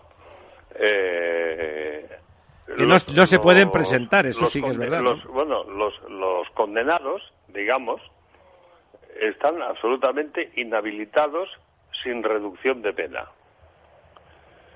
¿No? ¿Estamos de acuerdo? Sí, eso lo pone la No, sentencia. que no, ¿no? pueden ser elegidos, lo que no quiere decir que no puedan hacer campaña ni No puedan- son elegibles, sí. no y no puedan realizar actividad política. Claro. Estarán en los mítines, claro, por ejemplo, estarán con las pancartas, de- de estarán en todos los sitios. Que no Son- está condenado. esto, esto, don Pedro, no están inhabilitados, eso sí es cierto. sí, pero, pero no para hacer política. Están inhabilitados. No, pero, son eh, elegibles, no, no son elegibles. Señor Claro, pero eso puede ser candidato o no. No. No. Don Jesús, Sí. ¿Pueden ser pero candidatos? bueno, pero si ya lo ha sido.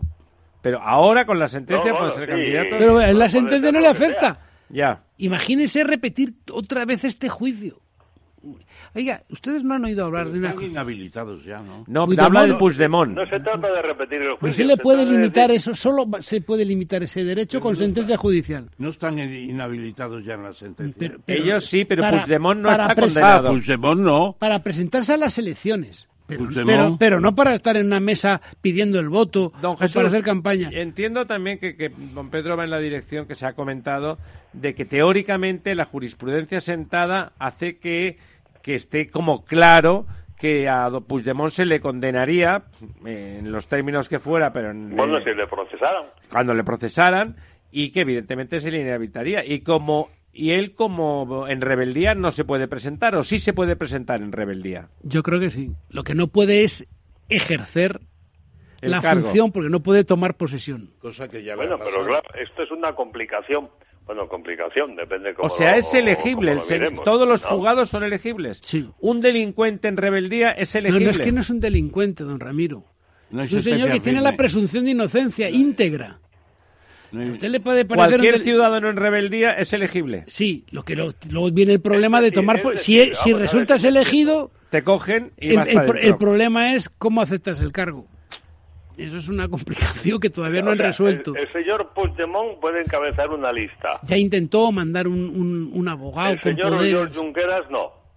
Pero, don Pedro, usted que está allí en el frente, o vamos, perdón, en, en- en Barcelona, eh, una pregunta. ¿Ustedes no han oído hablar de una cosa? A nosotros nos la explicaba don Ángel Torío, que era un brillante catedrático de Derecho Penal ya desaparecido, que hablaba siempre del efecto criminógeno.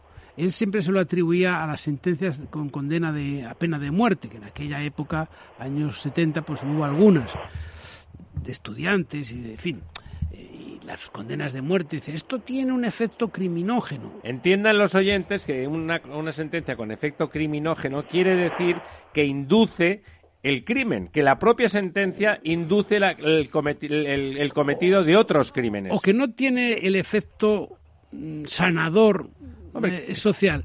Y, y a lo mejor esta historia, como pasaba antes con la pena de muerte ya des- abolida, pues estas cosas de la rebelión, de, de- de- con, con- con leyes que no entran en vigor, porque ellos dicen, no, bueno, estas leyes no entran en vigor, no son efectivas, en fin, reconocen que era toda una quimera y un humo y que en realidad todo se orientaba a una finalidad, que era negociar con el Estado. Pero bueno, No, eh, perdona, todo esto porque- no puede tener un efecto criminógeno, quiere decir, no va a alimentar una condición de héroes, no va a alimentar una justificación para ellos de eh, desórdenes públicos, no va, a- es decir, porque desde luego todo esto con una condena por malversación de caudales públicos es muy difícil hacerlo. Yo no me imagino una manifestación de gente Usted no se la imagina, pero ocurriría también. Don Ramón, ¿qué quiere usted Sí, no, decir? porque- no, que yo recuerdo de mis estudios aquí ahora. de mis estudios de derecho, recuerdo perfectamente que en el siglo XVI hubo un jurista español, me suena que era alguien como Mariana. Padre Mariana. María Mariana no escribió sobre el tiranicidio. Sí. Claro, y dijo que matar al tirano era de derecho natural prácticamente. Y luego eh, mataron a un rey en Francia con un libro del padre Mariano que andaba por allí. Y luego en la Carta de las Naciones Unidas hay un artículo en el que se dice que la tiranía insoportable puede permitir la sublevación eh, para acabar con el tirano. El tirano. O sea, eh, el señor el señor Puigdemont puede invocar al padre Mariana. Pero aquí no hay y la- tiranía, y la- ese- por eso, pero él también te está diciendo que España es Bueno, un Estado depende- depende de fascista y no es un. Estado fascista. Pero Don nosotros, Pedro. Nosotros podemos invocar también a Santo Tomás y decir, eh, y el tomismo, y decir que nada hay peor ni más lesivo para la sociedad y para la gente, para los niveles de la sociedad más desprotegidos que el desorden. El desorden en sociedad es una patología de una extrema gravedad. Sí, pero eso lo dice Santo Tomás. Eso es lo que ha dicho. mismo, don- claro, don- pues No eso- hace falta recurrir a Santo Tomás. Si Ah, queréis os venís don aquí. Pedro. sí. No, no, muchas gracias. Otro día, Pedro. Quedamos en Santander. Cuente, don Pedro, cuente. No, es que estoy viendo aquí por streaming. eh, y claro, hay un lío aquí montado. O sea, el lío es una expresión muy eufemística Juan, para, para hablar de incendios, para hablar de desórdenes y de unas bofetadas como panes, ¿no? Claro, ¿no? ¿Están los Mossos actuando de forma pertinente? Yo creo que sí. O sea, están haciendo... Y, y eh, los psiquiatras, porque claro, mandar por la mañana a, a las manifestaciones y por la tarde mandar a los antidisturbios, Es que yo creo que los a lo mejor Mossos tienen problemas psiquiátricos. quieren ir, ¿no? ¿No le parece a usted, don Pedro, que los Mossos como cuerpo quieren cumplir con su obligación? Yo creo que tienen la sensación de que deben de cumplir. Yo creo que ha O la- sido, O la percepción. es muy Pero- importante que los mozos estén haciendo su papel bien. Me parece que es la primera vez en que ya no cabe duda de que los mozos han tomado partido por la ley y no por lo que diga aquí No, no, no es que hayan tomado partido, es que han tomado, eh, ha asumido su función. Claro, pues eso es tomar partido también. Pero bueno, ya conocimos la caleborroca en el País Vasco y la Sí, chancha. es ese y- mismo y- de- Claro. Ese es el momento en que se quitan el pasamontañas, los el Sí, chanchas. claro, y dicen, no, eh, mire usted, el desorden no, la caleborroca no, y además tuvieron sentencias durísimas, pero claro, eran sentencias de tipos ordinarios. Eh, estragos, daños a la propiedad, incendio intencionado, en fin, y, y, claro, los chicos jóvenes, pues, cuatro años de cárcel, seis años de cárcel, cuando hubo 500 condenados, se acabó la caleborroca. Entre eso y ver que las inversiones se iban y ven que el país, eh, o que Se ellos hundía. llaman el país se hundía, pues dejaron de, de hacer esta, como dice don Ramón, esta autodeterminación con, con la pistola en la nuca. Ahora, ¿hasta qué punto no hay también una función importante de eh, un cuerpo estructural que era el PNV que aquí ha desaparecido? Seguramente, sí. Ese es el drama, eso es lo, ese, ese era el papel de, de Rivera y de otras gentes allí, claro. ¿De quién? Bueno, de Rivera en última instancia, pero desde luego sí de convergencia y muy especialmente de unión. Bueno, y vamos a ver, la, casi, casi, tiempo, no sé si, también, no sé y lo si- que queda es una eh, sopa de letras espectacular. la última cuestión, querido Pedro, ¿qué te parece? Verás, ¿cómo va a incidir esto en, en el partido de Sánchez el, el 10 de noviembre? Porque ahora tiene una previsión de que puede ganar cuatro diputados y llegar a 130 y no sé cuántos más. Ah, de- Realmente de de la gestión de Sánchez, la gestión de Sánchez está siendo muy hasta ahora mm, Meliflua. meliflua. Yo, yo creo ¿Dónde que está el célebre diálogo con, con Kim Torra que mantenía hace unos meses? Don ¿Dónde- Pedro, ¿cómo lo ve usted desde Cataluña? No, yo creo que lo más dramático que puede haber es convocar unas elecciones para, para hacerle un favor a tu adversario. Ya no tu Se enemigo. parecen a las demás, ¿no? Las famosas elecciones que planteó más y perdió. Sí, claro, aquella que aparecía como el Mesías, ¿no? Y bueno, fantástico, estupendo. Pero Bueno, luego... eh, se ¿Le parece, un usted, ¿Le parece a usted que el- el caso catalán va a perjudicar al Partido Socialista? Yo creo que no. Que le va a ir Yo bien. no, porque los bloques están muy divididos, izquierda-derecha. Y son estancos. eh, por encima de lo que digan algunos, pero yo creo que no. Eso está absolutamente. Y creo que hay pasos comunicantes en cada bloque. pero ten en cuenta que todavía hay un 30 o un 40% de indecisos. ¿Y don Jesús cómo lo ve eso? Pues ahí no tengo esa experiencia y desde luego don Pedro, que ha sido un veterano y conspicuo analista de la realidad, tiene una opinión muy solvente. A mí me parece que ahí hay tres bloques. Unos que todavía no les llamamos unionistas, pero no tardaremos en llamarles Son los unionistas. unionistas. Eh, los unionistas. Somos. Eh, luego está el bloque de los nacionalistas non tropo y luego están los independ- independentistas. A mí me parece El Manon Tropo es muy reducido. Pues eh, yo Y están disimulando, por si tengo, acaso. Tengo la esperanza de que a la hora de emitir el voto piensen en un voto útil porque ¿Dónde, no les, don, no les don agrada Jesús, la alteración. don Jesús, ¿dónde se vota? Si uno es eh, nacionalista manontropo, ¿dónde vota? El voto útil sería votar al PSOE. Al PSC. Partidos, claro. El nacionalista Manon, Manon Tropo sería el PSC de IZ. Alarmado por una situación, dice, bueno, que alguien gobierne. Es un voto más conservador. Sí, pero, pero, pero no, pero este conservadurismo eh, no termina de, me parece a mí, todavía es un conservadurismo nuevo que se está forjando, está por hacerse. Sí, Pablo, sí, Ca-. Pablo Casado está avanzando muy bien y progresando muy bien, pero todavía tiene que hacerse más con el partido. Don todavía, todavía cabe la posibilidad de que la cosa vaya peor, la cosa vaya peor y debidamente eh, consultado con otras fuerzas políticas, Sánchez decida aplicar la ley de, De seguridad de nacional. seguridad sí. nacional o el 155. Y el 155 Una cosa es una sí que le favorecería. otra, ¿eh? Sí que le favorecería. Lo que no se puede hacer es son 155 de broma. Miren cómo los aplicó. Como, la otra vez. ¿Cómo sí. lo aplicó Tony Blair cuando tuvo que, que hacerlo? Es decir, se Es que- suspende. Es que, es que hay que hacerlo. Es que tienen que entender que cuando se llega a situaciones así, no pueden echarle estas cosas a la plaza Es de las que, salesas. es que Rajoy Lo- siempre fue un poquitín pero da lo de mismo. broma, ¿eh? yo- que hay que asumir esto y hay que mandar allí a la gente, hay que mandar a jefes de servicio, a abogados del Estado, in- in- interventores. claro. Y este mandó a y hay- y hay Soraya. que hacerlo, hay que hacerlo. hay no que- mandó a nadie. hay que A Soraya. porque si no hay Estado es muy difícil. el poder tiene pavor al vacío. Si tú tienes que tomar el 155 y no puedes tomarlo por una semana, 15 días, como si fuesen las vacaciones de, de crucero en el mar, tienes que tomarlo por un... Y cuando tú tengas la certeza de que hay una paz social adecuada, levantar los mecanismos correspondientes como se hizo en el Ulster es un ejemplo en Europa muy importante, muy riguroso.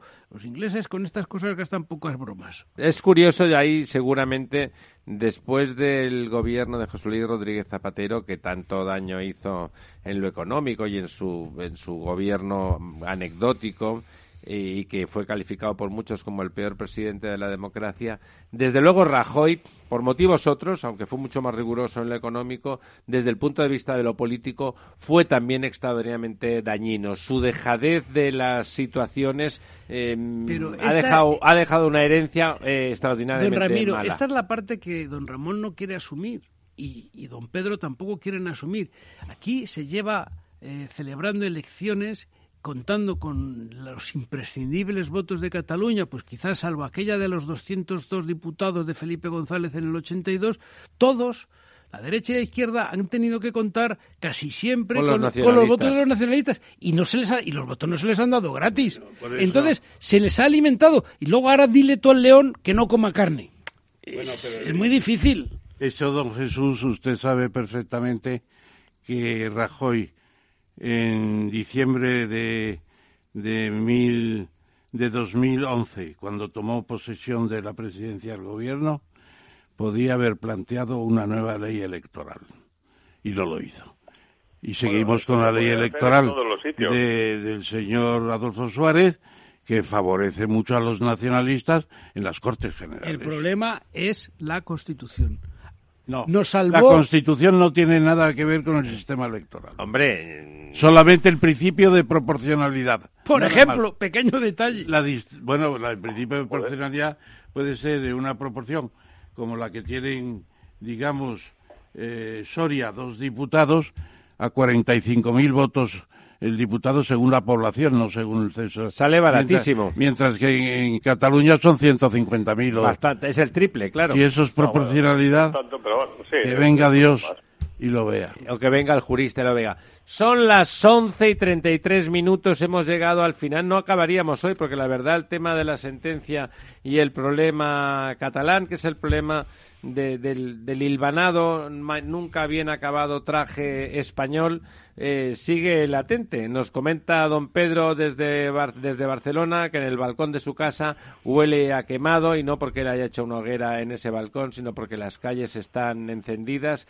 Se está dejando que los extremistas eh, se campen a sus anchas. Hay una pulsión, hay una pulsión por la violencia en general, no solo en Cataluña. Y hay muchos jóvenes con ganas de destruir claro, todo lo que cuando tú dejas que se, que se abra esa espita, empieza a ser difícil de parar y al final ya no responde a ninguna causa política concreta, sino a la propia violencia que en sí mismo tiene, tiene una génesis autogenerativa. Don Ramiro, ¿no piensa usted La- la que en estos no momentos, funciona. En estos momentos pueden estar viajando a España varios cientos de extremistas, Sin duda. sin duda, para ponerse las botas en Barcelona? Ya, y ya, ya estarán probablemente, ya estarán. Eh, Yo creo que se, que ya vinieron en previsión de, de la sentencia. Ya ha pasado en el futuro, en el pasado y seguirá pasando.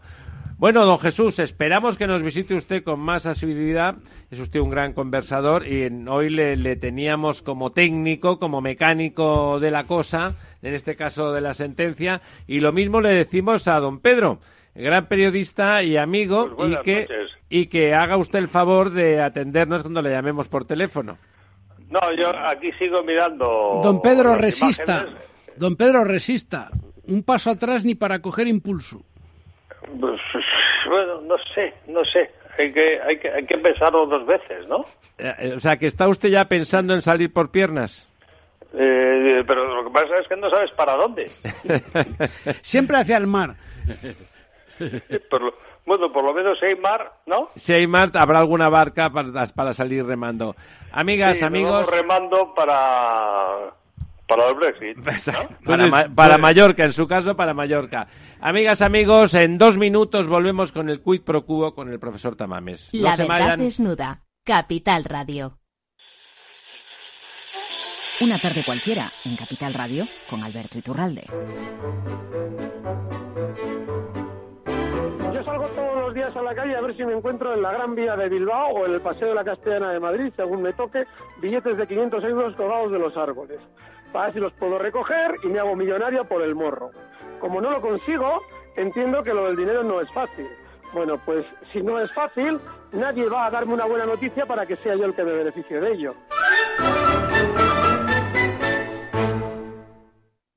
¿Sabes cuál es el mejor dial para escuchar Capital Radio? Tu móvil. Ya tienes disponibles las versiones de iOS y Android de Capital Radio. Y si quieres escucharlas en tu coche, lo tienes muy fácil. Empareja el Bluetooth de tu coche con tu móvil o tableta, entra en la app de Capital Radio y ya lo tienes. Escucha Capital Radio en digital. Y si te preguntan qué escuchas, no lo dudes. Capital Radio.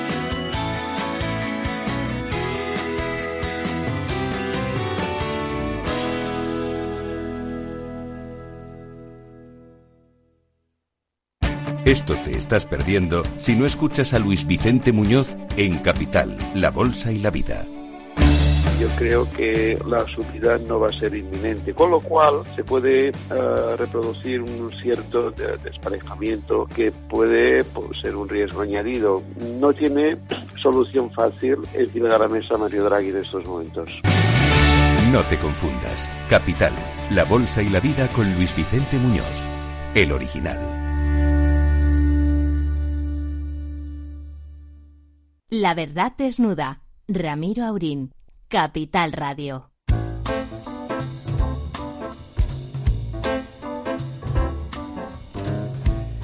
Aquí estamos de vuelta con don Ramón para hacer ese repaso, ese repaso con brillo, con profundidad a, temas de actualidad, pero no, no de sobremesa, temas un poco un poco más especiales. Empezamos por una de esas cosas que a él le gustan, ¿eh? hablar cuando llega la época, cuando que es como las verbenas. También llega la época de los nobles, en este caso los de economía, que son los de su negociado en particular. Sí, Eh, la verdad es que... Cuéntenos, ¿de qué van estos nobles de economía este Hombre, el año? Nobel de Economía a mí me parece que tiene una grandeza que en los últimos tiempos no se está luciendo demasiado. Son gente estudiosa. Pero no está usted muy de acuerdo con los que están no, dando. No estoy muy contento. Yo creo que todos los años no se pueden dar premios Nobel. Claro. Porque no hay un... No hay motivo, digamos, No hay un ¿no? volumen de calidad supremo. Bueno, la verdad es que los trabajos estos... Se dan al trabajo de una vida, un tienen poco, ¿no? un, tienen un cierto interés, no cabe duda. Eh, realmente la Academia Sueca, cuando se reúne para estas cosas lo hace muy en serio. Y ahí tenemos el caso de, de Banerjee eh, y Esther Duflo, una señora, ambos del, del Massachusetts Institute of Technology, el MIT que se llama, y por otro lado Michael Kremer, que es de la Universidad de Harvard, o sea que están todos en, en el estado de, de Massachusetts, ¿no? Porque el MIT está al lado de Harvard. Bueno, han sabido descomponer el problema de la pobreza en cuestiones más precisas que antes. Y, por ejemplo, eh, Kremer ha llegado a la, a la... Exacto, ¿de qué se compone la pobreza? La pobreza es un tema muy difícil de tratar, como todos, si se quieren tratar con profundidad, pero Kremer eh, se trasladó del noreste de Estados Unidos, de donde está eh, precisamente una zona particularmente rica, a, Kenia, a Kenia. Y en Kenia ha trabajado desde los años 90, eso sí que tiene mérito, para ver que eh, los problemas de pobreza no se resuelven con recursos, es decir, con dinero para libros de texto, comidas gratuitas, etcétera. Él lo que ha planteado es que la sanidad de los alumnos es importantísima. Claro, en la salud. La salud, sí, la sanidad que se les aplica, porque eh, los parásitos que están en los cuerpos de los estudiantes muchas veces les impide asistir a prácticas, a clases, les impide eh, estudiar con profundidad y el resultado es que aplicando medidas médicas a los niños. La salud y la vida es lo primero. Se han consentido, se han conseguido niveles que ni lejanamente se podían conseguir con subsidios. Y luego el otro caso es muy parecido, el de Banerjee y Duflo, en la India, en dos ciudades en donde se ha comprobado que había necesidad de una llamada enseñanza compensatoria de los más rezagados, que en las zonas rurales son casi todos, pues darles una educación más, eh, digamos, alternativa. alternativa, más cuidadosa de la personalidad de los alumnos, etcétera, etcétera, no tratarlos a todos por igual y precisamente pues eso ha tenido un éxito. Y luego, si me, me permite, don Le permito. pues eh, por primera vez veo en una nominación, no, en un nombramiento, ya en una designación, elección de premios Nobel, que se critica a un premio Nobel anterior. A Yunus, Mohammad Yunus, el creador de los microcréditos, precisamente en Pakistán, me parece, Bangladesh, pues estaba muy apreciado porque con esos pequeños créditos pues contaban, compraban cuatro carretillas, un molinillo de mano, etcétera, y hacían progresos en la gran... Sí, eran pequeños negocios. pequeños negocios, por cierto, muy favorecidos por la reina Sofía que ha estado con Yunus pero aquí le acusan de que eso no funcionó, ¿no? De que no funciona suficientemente. Y yo creo que ahí seguramente... lo dedicaban como a créditos al consumo en la práctica. Tendrán que aclararlo. Yo creo que la, la propia Academia Sueca, aunque Yunus está en Noruega porque es Premio Nobel de la Paz, tendría que aclararse eso. No está bien criticar de esa manera a Yunus, porque yo creo que su su papel ha sido mucho más importante de lo Hombre, que don Ramón, si estos señores están estudiando las causas y las soluciones de la pobreza y ven que eso, los microcréditos estaban enfocados a la pobreza justamente a intentar superarla de una forma sostenible. Con un poco de dinero había personas que se supone que avanzaban mucho en la construcción de herramientas de pues, riqueza. si eso no funcionaba, habrá que decirlo, Con los microcréditos compran unas ovejas para hacer un, una ganadería, ¿no? Sí, eso, estaba bien. bueno, si se comen a las Claro, el tema es, o si no compran eso, si no se comen las ovejas y los corderos y, y desaparecen. Eso es como el, el, famoso cuento del queso, ¿no? O sea, si me lo como, ya no lo tengo, ¿no? Claro, entonces hay que estudiar qué ha pasado con Yunus. Yo creo que habrá que, a ver, habrá que seguirle. Le ha salido un ramalazo corporativo a don Ramón. Me gusta. Defendiendo al tal Mohamed Yunus que era pakistaní. Y, a, la reina Sofía, lo voy a comentar con ellos la próxima vez que la vea. ¿Qué pasa con nuestro Yunus? Que le están engañando. bueno. bueno, la doña Sofía probablemente se parecía más a la caridad lo que hacía que a la gestión del microcrédito. Y además era cuando era reina en funciones efectivas y ahora está de, de acompañante y de, de reina madre, como es lo suyo ya en esa edad Y además ahora desplazada, ¿no? En, en, en Sí, otro como reina emérita, ¿no? y en otro lugar, ¿no? No. Bueno. Las relaciones entre los reyes eméritos no parecen las mejores. Han mejorado mucho. Han mejorado de nuevo. Bueno, nos alegramos mucho. Bueno, hablando de, de créditos y no precisamente de los pequeños, o sea, que, que los tipos de interés de los bancos centrales están suponiendo realmente, como se, como se dice, un peligro para la economía mundial.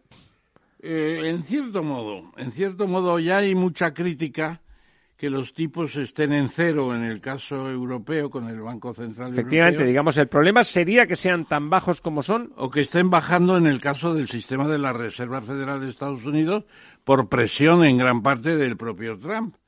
Y lo que ¿Por qué eso es malo, don Ramón? Pues porque eh, Si es que lo es. se piensa que se ha descubierto el maná, ha caído el maná del cielo, que es el dinero barato.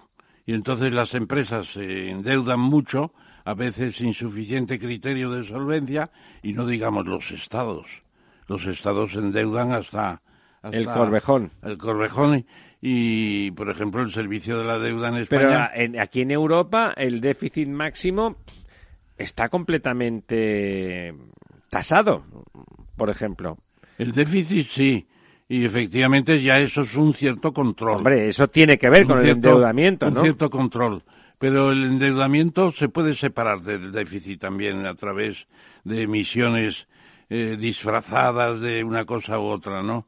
Y yo creo que crea demasiada confianza en el, en el, en el crédito y no hay ya la referencia de si se está obteniendo rendimientos superiores al tipo de interés del 4, del 5, del 6%, hasta el siete y media tuvo, tuvo el Banco Central Europeo. Claro. y- eso es y- mucho, esto es mucho y dinero se ha para el convertido, dinero.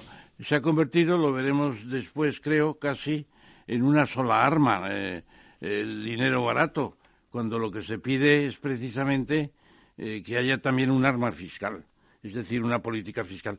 Se habla ya de un agujero negro por donde va cayendo la deuda. ¿Qué quiere decir un agujero negro con referencia a los Pues, eh, tipos de interés? Pues está- ¿Cómo hay que entender esa eh, frase? Habría que estudiarlo más a fondo, el agujero negro.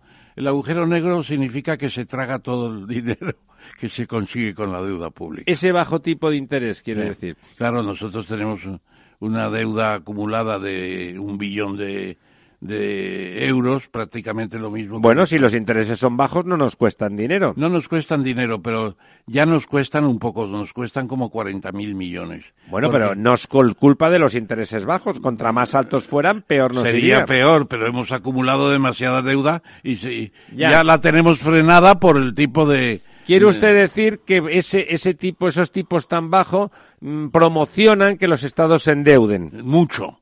Se, ende- se han endeudado y en los presupuestos no tienen dinero suficiente para una serie Para de el inver- servicio de la inversiones públicas. Inversiones públicas. Por ejemplo, usted sabe perfectamente que las inversiones públicas, se decía antes... Y en España debe están ser, paradas, Debe sí. ser el 5%. Se decía, había una especie de, Sí, man- de- de de mantra. De mantra.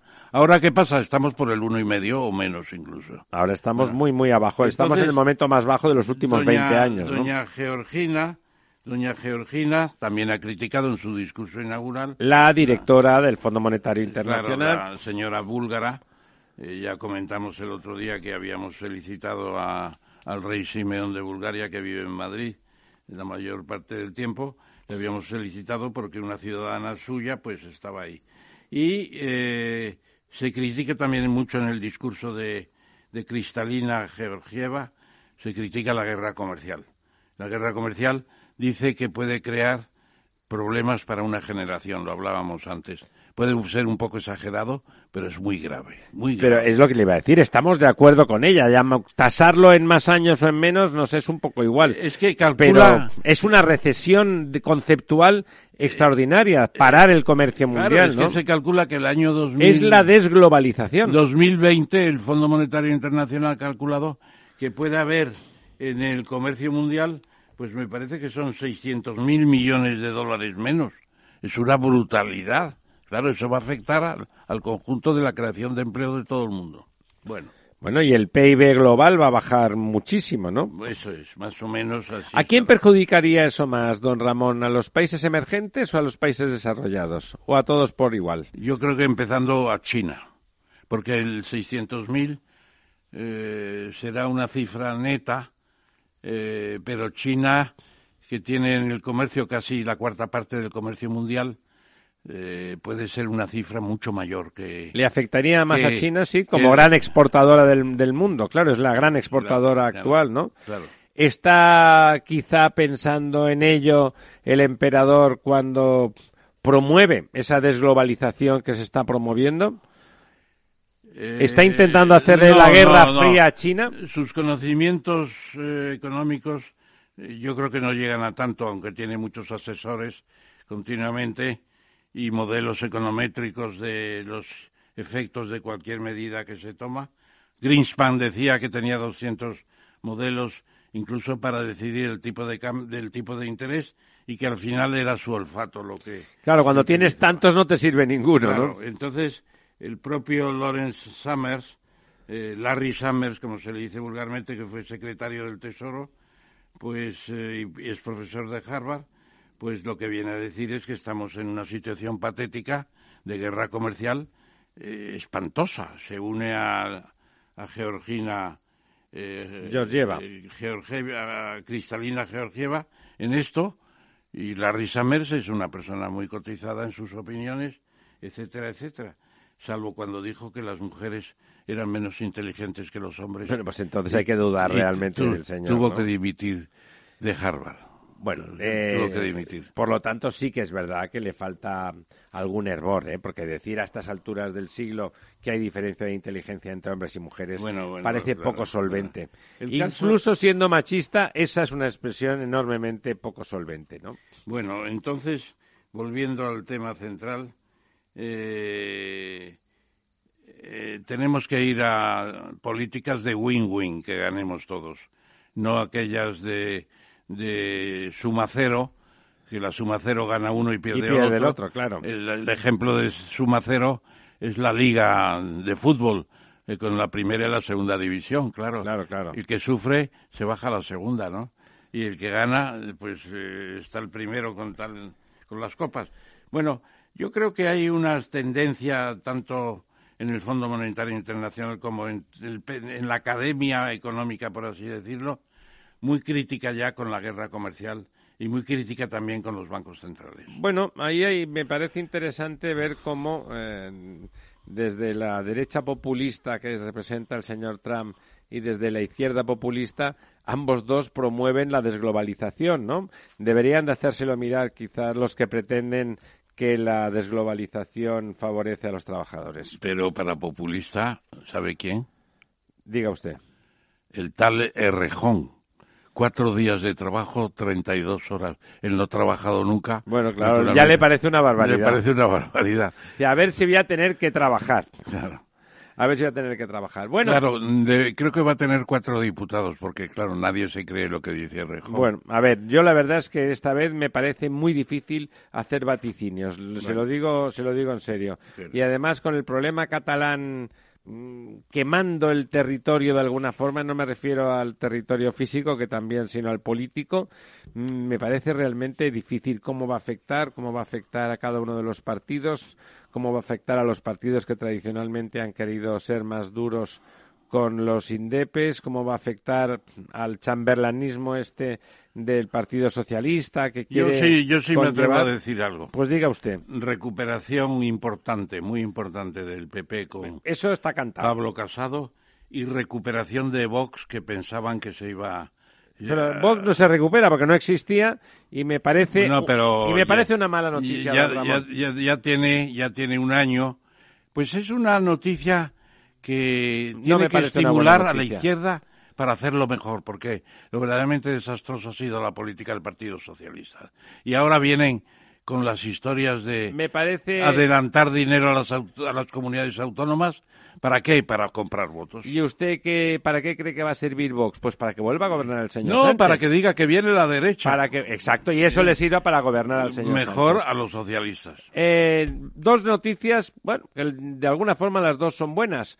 Eh, después de que Gamesa fuera absorbida por Siemens, ahora resulta que Acciona se plantea la compra de Nordex. Que es exactamente el Gamesa, la Gamesa alemana. Exactamente. La gran fábrica. La recuperación de, de la de gran fábrica europea de aerogeneradores. de, de- de aerogeneradores, de molinos de viento, con Para una importancia extraordinaria, con buena tecnología, etcétera.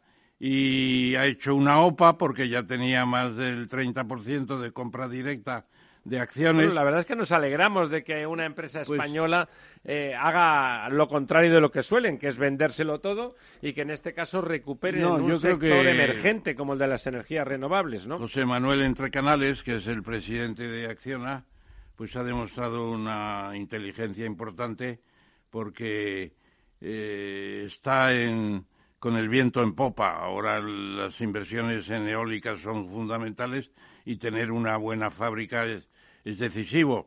Claro, eh, además eh, eh, Gamesa, como se sabe, trabaja fundamentalmente con Iberdrola. O sea, Iberdrola, que es la hay, otra... hay una integración vertical también. Iberdrola es la otra noticia, teóricamente la buena, ahora que Iberdrola está en la picota justamente por el tema de los espionajes que parece que le encargó al, señor eh, Villarejo. No nos atrevemos a decir que fuera el señor Sánchez Galán, pero gentes de su organización parece demostrado que encargaron al señor Villarejo algunos espionajes eh, industriales y, políticos. Pero en este caso lo que queremos comentar es la buena noticia de que en Estados Unidos Iberdrola está promoviendo fusiones entre eléctricas menores, ¿no? Es lo que se llama el protagonismo de un baile corporativo, porque en Estados Unidos las utilities, las, las, los servicios públicos, como por ejemplo el suministro de electricidad, pues tienen un carácter más bien local, como tenía antes la banca también, antes de romperse la, Eran pequeñas la antigua ley. compañías. Es pequeñas Ahora ya ha habido un proceso importante, está Sempra Energy que capitaliza casi 40.000 millones de dólares, Consolidated Edison con 30.000 y otra más con 27.000. Y a continuación, eh, bueno, prácticamente está Avangrid, que es la empresa de Iberdrola. Y hay, parece, negociaciones para que Avangrid se una con una de las intermedias para convertirse en una ¿Qué grande. volumen tiene Es decir, Iberdrola en España? Usted que se lo debe de saber. En, ¿Qué eh, capitalización en capitalización. pues eh, yo creo que debe ser la tercera o cuarta, estar en los 70.000 millones. O sea, es mayor que cualquiera de estas. Mayor, mucho mayor, sí. En un mercado menor como mucho el mayor. español. Y respecto la mayor de capitalización en estos momentos me parece que es Inditex. Inditex. No, pero vamos, en- desde el punto de vista de las eléctricas, por Sí. compararla con las americanas, La mayor. es mayor y, que y- todas y creo que bastante mayor que Endesa también. ¿Le parece una buena noticia que Iberdrola esté ahí Pues sí, porque meneando y agitando No el cabe mercado? duda de que, de que lo van a hacer bien y eso contribuye al dividendo de los accionistas. Y claro, las empresas tienen que tener en cuenta el dividendo y Sánchez Galán está subiendo mucho el, dividendo respecto de épocas anteriores. Esperemos que no acabe Iberdrola, que es una gran empresa española, a pesar de los problemas legales que pueda tener, como Endesa, en manos de, de una multinacional que ni tan siquiera es una empresa Una privada real, sino es estatal a través de Enel. Bueno, No, yo- hasta aquí hemos llegado, don Ramón. Eh, son las ah, 12 menos apenas tres minutos de, de la noche. Hemos tenido una sesión interesante analizando con don Jesús Sánchez Lambás esa sentencia y con don Pedro Vega desde Barcelona. Eh, bueno, creo que, que hoy hemos tenido, ¿no le parece, un programa Me interesante? parece que sí, porque se han visto muchas cosas, muchos detalles intríngulis. Estamos en un momento delicado del país, ¿no le parece? muy delicado, muy delicado, pero yo creo que hay que relativizar las cosas. Yo creo que en Barcelona se está moviendo un- unas masas importantes, los medios están multiplicando la apariencia. Yo creo que en Cataluña, pues, pues hay dos millones de personas que quieren ser independentistas, pero la, Cataluña en su conjunto no es independentista.